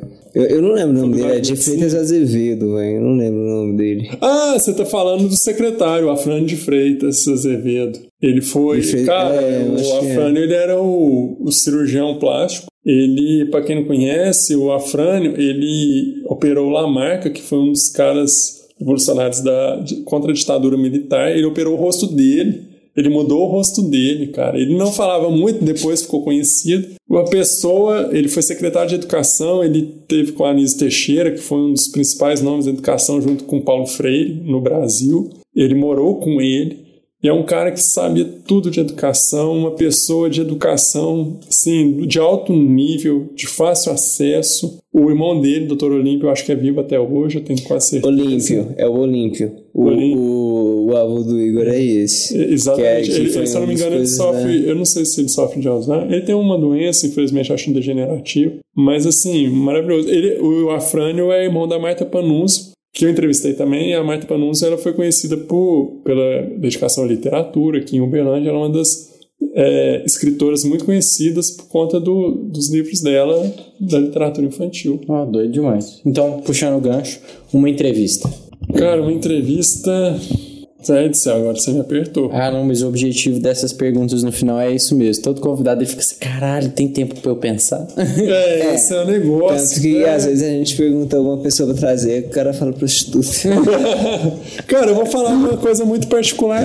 Assim, mas é isso que a gente quer. é, cara, é difícil falar uma, mas eu vou falar uma puxando pra segunda. Foi o Alberto Rodrigues, ele é narrador da Rádio Tatiai, na época ele estava como secretário de Estado do, é, não sei se era da Juventude, do Esporte de Minas Gerais, no governo do, não sei se era isso, Neves, Anastasia, memória, minha memória hoje não está tão boa. Ele é um narrador que eu sempre escutei, ele é narrador da Rádio Tatiai, e ele é cruzeirense, total, igual eu, e eu escutava ele, os gols dele na época de do, do Cruzeiro em 2003, para mim ficaram na, marcados na memória, né? Ele tem um estilo muito característico. E eu tive a oportunidade de entrevistá-lo em 2010, quando o Cruzeiro começou a trazer jogos do Brasileirão para Uberlândia. E ele estava na cabine da, de narração. Das obras da Copa, né? Das obras da Copa, exatamente. O Mineirão ficou é, parado lá por conta das reformas e eles trouxeram para cá alguns Não, jogos, Sete Lagoas, Uberlândia. E o Alberto Rodrigues veio como pela Itatiaia. E, e na época, meu pai. Minto, foi, dois, é, foi 2009 porque meu pai acidentou, meu pai teve um acidente grave de carro e eu consegui gravar uma entrevista com ele e eu pedi para ele mandar um abraço pro meu pai é, e dando força pro meu pai na recuperação. Meu pai até chorou quando a entrevista foi ele e foi o Bruninho, levantador da seleção brasileira de vôlei. Bruninho, filho do Bernardinho. Filho do Bernardinho, cara, ah, e numa bravo. simpatia sem igual, os dois. E eu pedi o, o, o abraço, falei que meu pai era fã e ele realmente é fã dos dois. E eles falaram, na hora, pode só, só começar a gravar. Então ah, foram duas entrevistas inesquecíveis, eles mandaram um recado. Meu pai se emocionou. Meu pai não lembra muito, eu tenho as entrevistas gravadas até hoje. Eu mostrei para ele, porque meu pai estava recuperando do acidente, teve um problema neurológico grave, hoje tá beleza tal, tem ainda algumas coisas de memória e tudo. E na época ele, ele se emocionou muito com a fala dos dois, que eram dois ídolos dele. Que doido, velho. Gostei, gostei, gostei. Mas... Mais uma? Filme. Cara, essa é uma pergunta que mexe muito comigo. Eu sou um cara fã de tudo, mas eu, é, sempre gostei muito de terror, mas o meu. O escritório do Dr. Gargari. Não é, não é ele. mas o meu filme favorito é do gênero que eu amo de paixão, sem dúvida nenhuma, que é o Faroeste, é o Três Homens em Conflito, o Bom, o Mal e o Feio, com Clint Eastwood. Ivan Cliff. É. Eu cheguei a assistir uns filmes desse cara antigo que ele é por um punhado de dólares. Por um punhado, né? É da trilogia dos dólares. Por um punhado de dólares, por uns dólares a mais e o Bom, o Mal e o Feio. É, não, ele dirigiu o Sniper americano, velho. É. Ele dirigiu? Dirigiu o Sniper americano. Dirigiu o Gran Torino. É, cara, eu lembro que ele tinha. eu comecei a gostar dele por causa do Eminem, porque o Eminem tem uma música que começa falando do Clint Eastwood. Não, velho, tem uma música do, do Gorillaz que chama Clint Eastwood. É verdade. Do Gorillaz. É, o Clint Eastwood ele é um, tipo assim, ele é uma das figuras. O cara tá com 90 anos. É. é eu lembro dele que ele chegava na mesa, eu não sei qual filme que era exatamente, que ele chegava na mesa de poker e ele pegava o um cigarro assim, só que ele não. Eu não punha cigarro assim na, na ponta da boca exatamente, ele meio que enfiava assim, ó. O cigarro ficava meio que assim na, no, no meio da bochecha dele. Não, ele é fudido. É ele é tipo assim, a figura fuga de, de Alcatraz. Ele... Fuga de Alcatraz. É fuga, de, fuga de Alcatraz é, é, sensacional. Eu tenho muitos filmes dele, sou fã do Scorsese, sou fã de muitos caras, mas, cara, Faroeste é minha paixão. Bota e Wyatt Earp com o Kevin Costner, mas o Bom, o Mal e o Feio é o filme da minha vida. Não tem como. Gostei, gostei. O que que tá tocando no seu Spotify? Cara, o que eu tenho ouvido no Spotify é Jonga. Eu sou fã de hip hop. É, o cara Caralho, de óculos. eu não esperava essa, viu, velho? O cara de óculos, é, essa, é, o, é, Eu gosto muito de Racionais. É, Nossa, Racionais é bravo demais. É, é muito foda. É, não sei se Racionais gostaram de mim, mas o Mano Brown é muito Vamos acordar, foda. vamos acordar. É, eu gosto muito de do, do, Vida Louca, eu gosto muito de Homem na Estrada, mas Jonga, pra mim, tá sendo um dos caras mais fodas do rap, assim, que, que eu tenho escutado. É, cara, quando eu era atleticano, mas a gente quando mais novo, a gente, tinha, a gente tinha um amigo lá no Coque que é filho de, de promotor, né, cara? Uhum o Silvão, e a gente falava disso do negócio, tipo, que ele, ele gostava também de Racionais, que era, tipo assim, completamente o oposto do que o cara faz. Tá Exatamente, tá ele é, tipo, filho de promotor, ele é filho de um agente da lei e tal, é. e, tipo, gostava do, dos negócios que o Mano Brown falava. Não, o Mano Brown, pra mim, é uma das principais figuras mesmo do hip hop e tal, e o Jonga hoje, cara, ele fala muito é formado em história, porém atleticano, mas gente boa, de, assim, eu Apesar fiz a entrevista, de... parece ser muito gente boa. Mas as músicas do cara são muito foda. Chong é E foda tem, mesmo. tem tudo a ver, cara. O cara é sensacional. Eu gosto muito de Ed Rock também. É, mas eu escuto tudo, cara. Você olha aí, tem. Eu sou apaixonado por. ah, Agora, minha música favorita, não sei se é uma pergunta que vai rolar, mas é Cortez the Killer do Neil Young. Não tem, pra mim, não tem mais foda que Não conheço essa não, velho. Eu ouço o Young pra caralho. Mesmo, escute Cortez the Killer, que ele fala sobre o Hernan Cortez, que foi o, um dos maiores conquistadores, mas é, no, no sentido de desbravador, assim, de explorar mesmo e matar mexicanos, matar índios, né? É, ele fala Cortez the Killer. No sentido assassino. genocida. No sentido genocida. Mas a música é maravilhosa. E ela tem pelo Dave Matthews Band também, que tem uma releitura que é mais foda que a original, do Neil Young. Que vale E um filme. pena. Já falou, velho. O filme é O Bom, o Mal e o Feio. Nossa, Ah, cara, tá não, viajei. É do- viajado o filme é do Sérgio velho. Leone, vale Nossa. dizer, que é o dire- a direção do Não, Sérgio vamos mudar Leone. então. Filme Vai ser um brasileiro. espaguete? Cara, o filme brasileiro, sabe qual é o que eu mais gosto? Ele é baseado na literatura, chama Capitães da Areia, que é baseado no, no livro do Areia. Jorge Amado. É, o filme. O, o livro é famoso, né? O, livro é famoso. o filme é muito bom, o- cara. É, eu gosto muito. Mas é melhor que o Auto da Compadecida? O Auto da Compa- Eu gosto muito do Oriano Suassuna. O Auto da Compadecida é um filmaço, mas eu acho que Capitães da Areia é muito legal. O filme é muito bem feito, assim, na minha opinião, eu, eu gosto demais. É melhor que o Homem que Copiava? O- É melhor, é melhor como eu copiava e tão bom quanto o ônibus no 74. Esse é bom mesmo. velho. Ônibus no sete. É. Melhor que o Última parada, um É melhor que o 74. Grande Gonzales? Lisbelo e o Prisioneiro. Luiz Velho Prisioneiro. Cara, é um filme muito bom. Prisioneiro é É. Cine Hollywood, cara. É um filmaço aquilo lá. Não. Você gosta de Central do Brasil? Véi, eu não vi. Esse é o tipo assim, filme brasileiro que tá Eu na não acho, Eu vi é. depois de aquele lá do Bozo, como que é o nome dele? Que Ah, do Vladimir Brista? é. Eu ainda não assisti. O Central do Brasil. O primeiro cara famoso que eu encontrei Esse cara que mudar o nome. É. O primeiro cara famoso que eu já vi pessoalmente foi o Vladimir Bridge no aeroporto lá em Congonhas. Vladimir Bridge. Pode ser. Muitos anos atrás. Parece Nem é legal, famoso né? mais Ele hoje parece- em dia, né? Ah, assim, acho que o povo não lembra muito, mas ele, não, ele hoje- parece um cara legal, né? É famoso hoje em dia a galera do Instagram, pô. É. O Globo já não tá com É, já é muito diferente, Rafa né, Kalimann. cara? É. Famoso. Oh, mas acho que então dá pra ir pra última pergunta, né? Bora. Pode ir então, porque já que no último você falou que eu faço lá mal. Vai, hein? Falou chiclete. Um chiclete. Gostei. O próximo sou eu que pergunto. Sem chiclete. É. A última pergunta é o seguinte: quem que você chamaria pro seu podcast? Ou seja, quem que a gente poderia chamar pra vir aqui no seu lugar, só que a gente não tem acesso e você tem? Aqui eu tenho acesso, caralho. exatamente. velho. Aí, Que aí- você poderia chamar pro seu, mas que a gente não. Você vai chamar pro nosso, entendeu? Exatamente. Você vai chamar pro nosso. Putz, cara, agora você. Cara do céu, você me apertou agora sem me abraçar. Como diria meu pai, né? Uma- Ah, não seja por isso. a gente abraça. Cara, que eu conheço, velho. Cara, eu tenho contato, eu, mas eu já entrevistei, já vi algumas vezes. Acho um cara muito massa, mas não é meu amigo de relacionamento, porque não tem convivência com ele. É o Barata do Venosa, velho. É um cara, assim. Brabo, hein? Putz, cara, pensa num cara massa pra entrevistar. Barato, não trazer o barato, trazer o cara da pediatria da UFO, velho. O Bustamante. O Bustamante foi meu professor de história, velho. Na UFO? No Nacional. Ah, no Nacional. Sensacional, É, é cara. Sensacional. Mas o, o Barata eu acho que é um cara muito legal. E te- faz um som maravilhoso. Eu o vi som é dos caras é foda. é Ah, não, é, é, É, o Barata. então- eu posso fazer um bar 2? Pode, cara, pode, Claro. Passo contato. Desde que você chame. Ah, é? Maurício Ricardo, cara. Já foi. Putz, A gente já teve essa. A gente já teve essa. Cara, que cara massa, velho. E é um cara que você tem que fazer pelo menos umas 4 horas. Que o cara tem muito pra falar. Eu boto fé demais, a gente Um cara muito cabeça. Eu não tinha pensado nessa de fazer muito comprido, mas. Cara, Não, mas eu Cara, tinha pensado nisso. Você não tinha pensado, não? De fazer quatro horas? Não, Aí, acho, não. véi, com o Rodrigão aqui, a gente podia ter tentado fazer mais tempo, inclusive. Não, o Maurício Ricardo vale a pena, velho.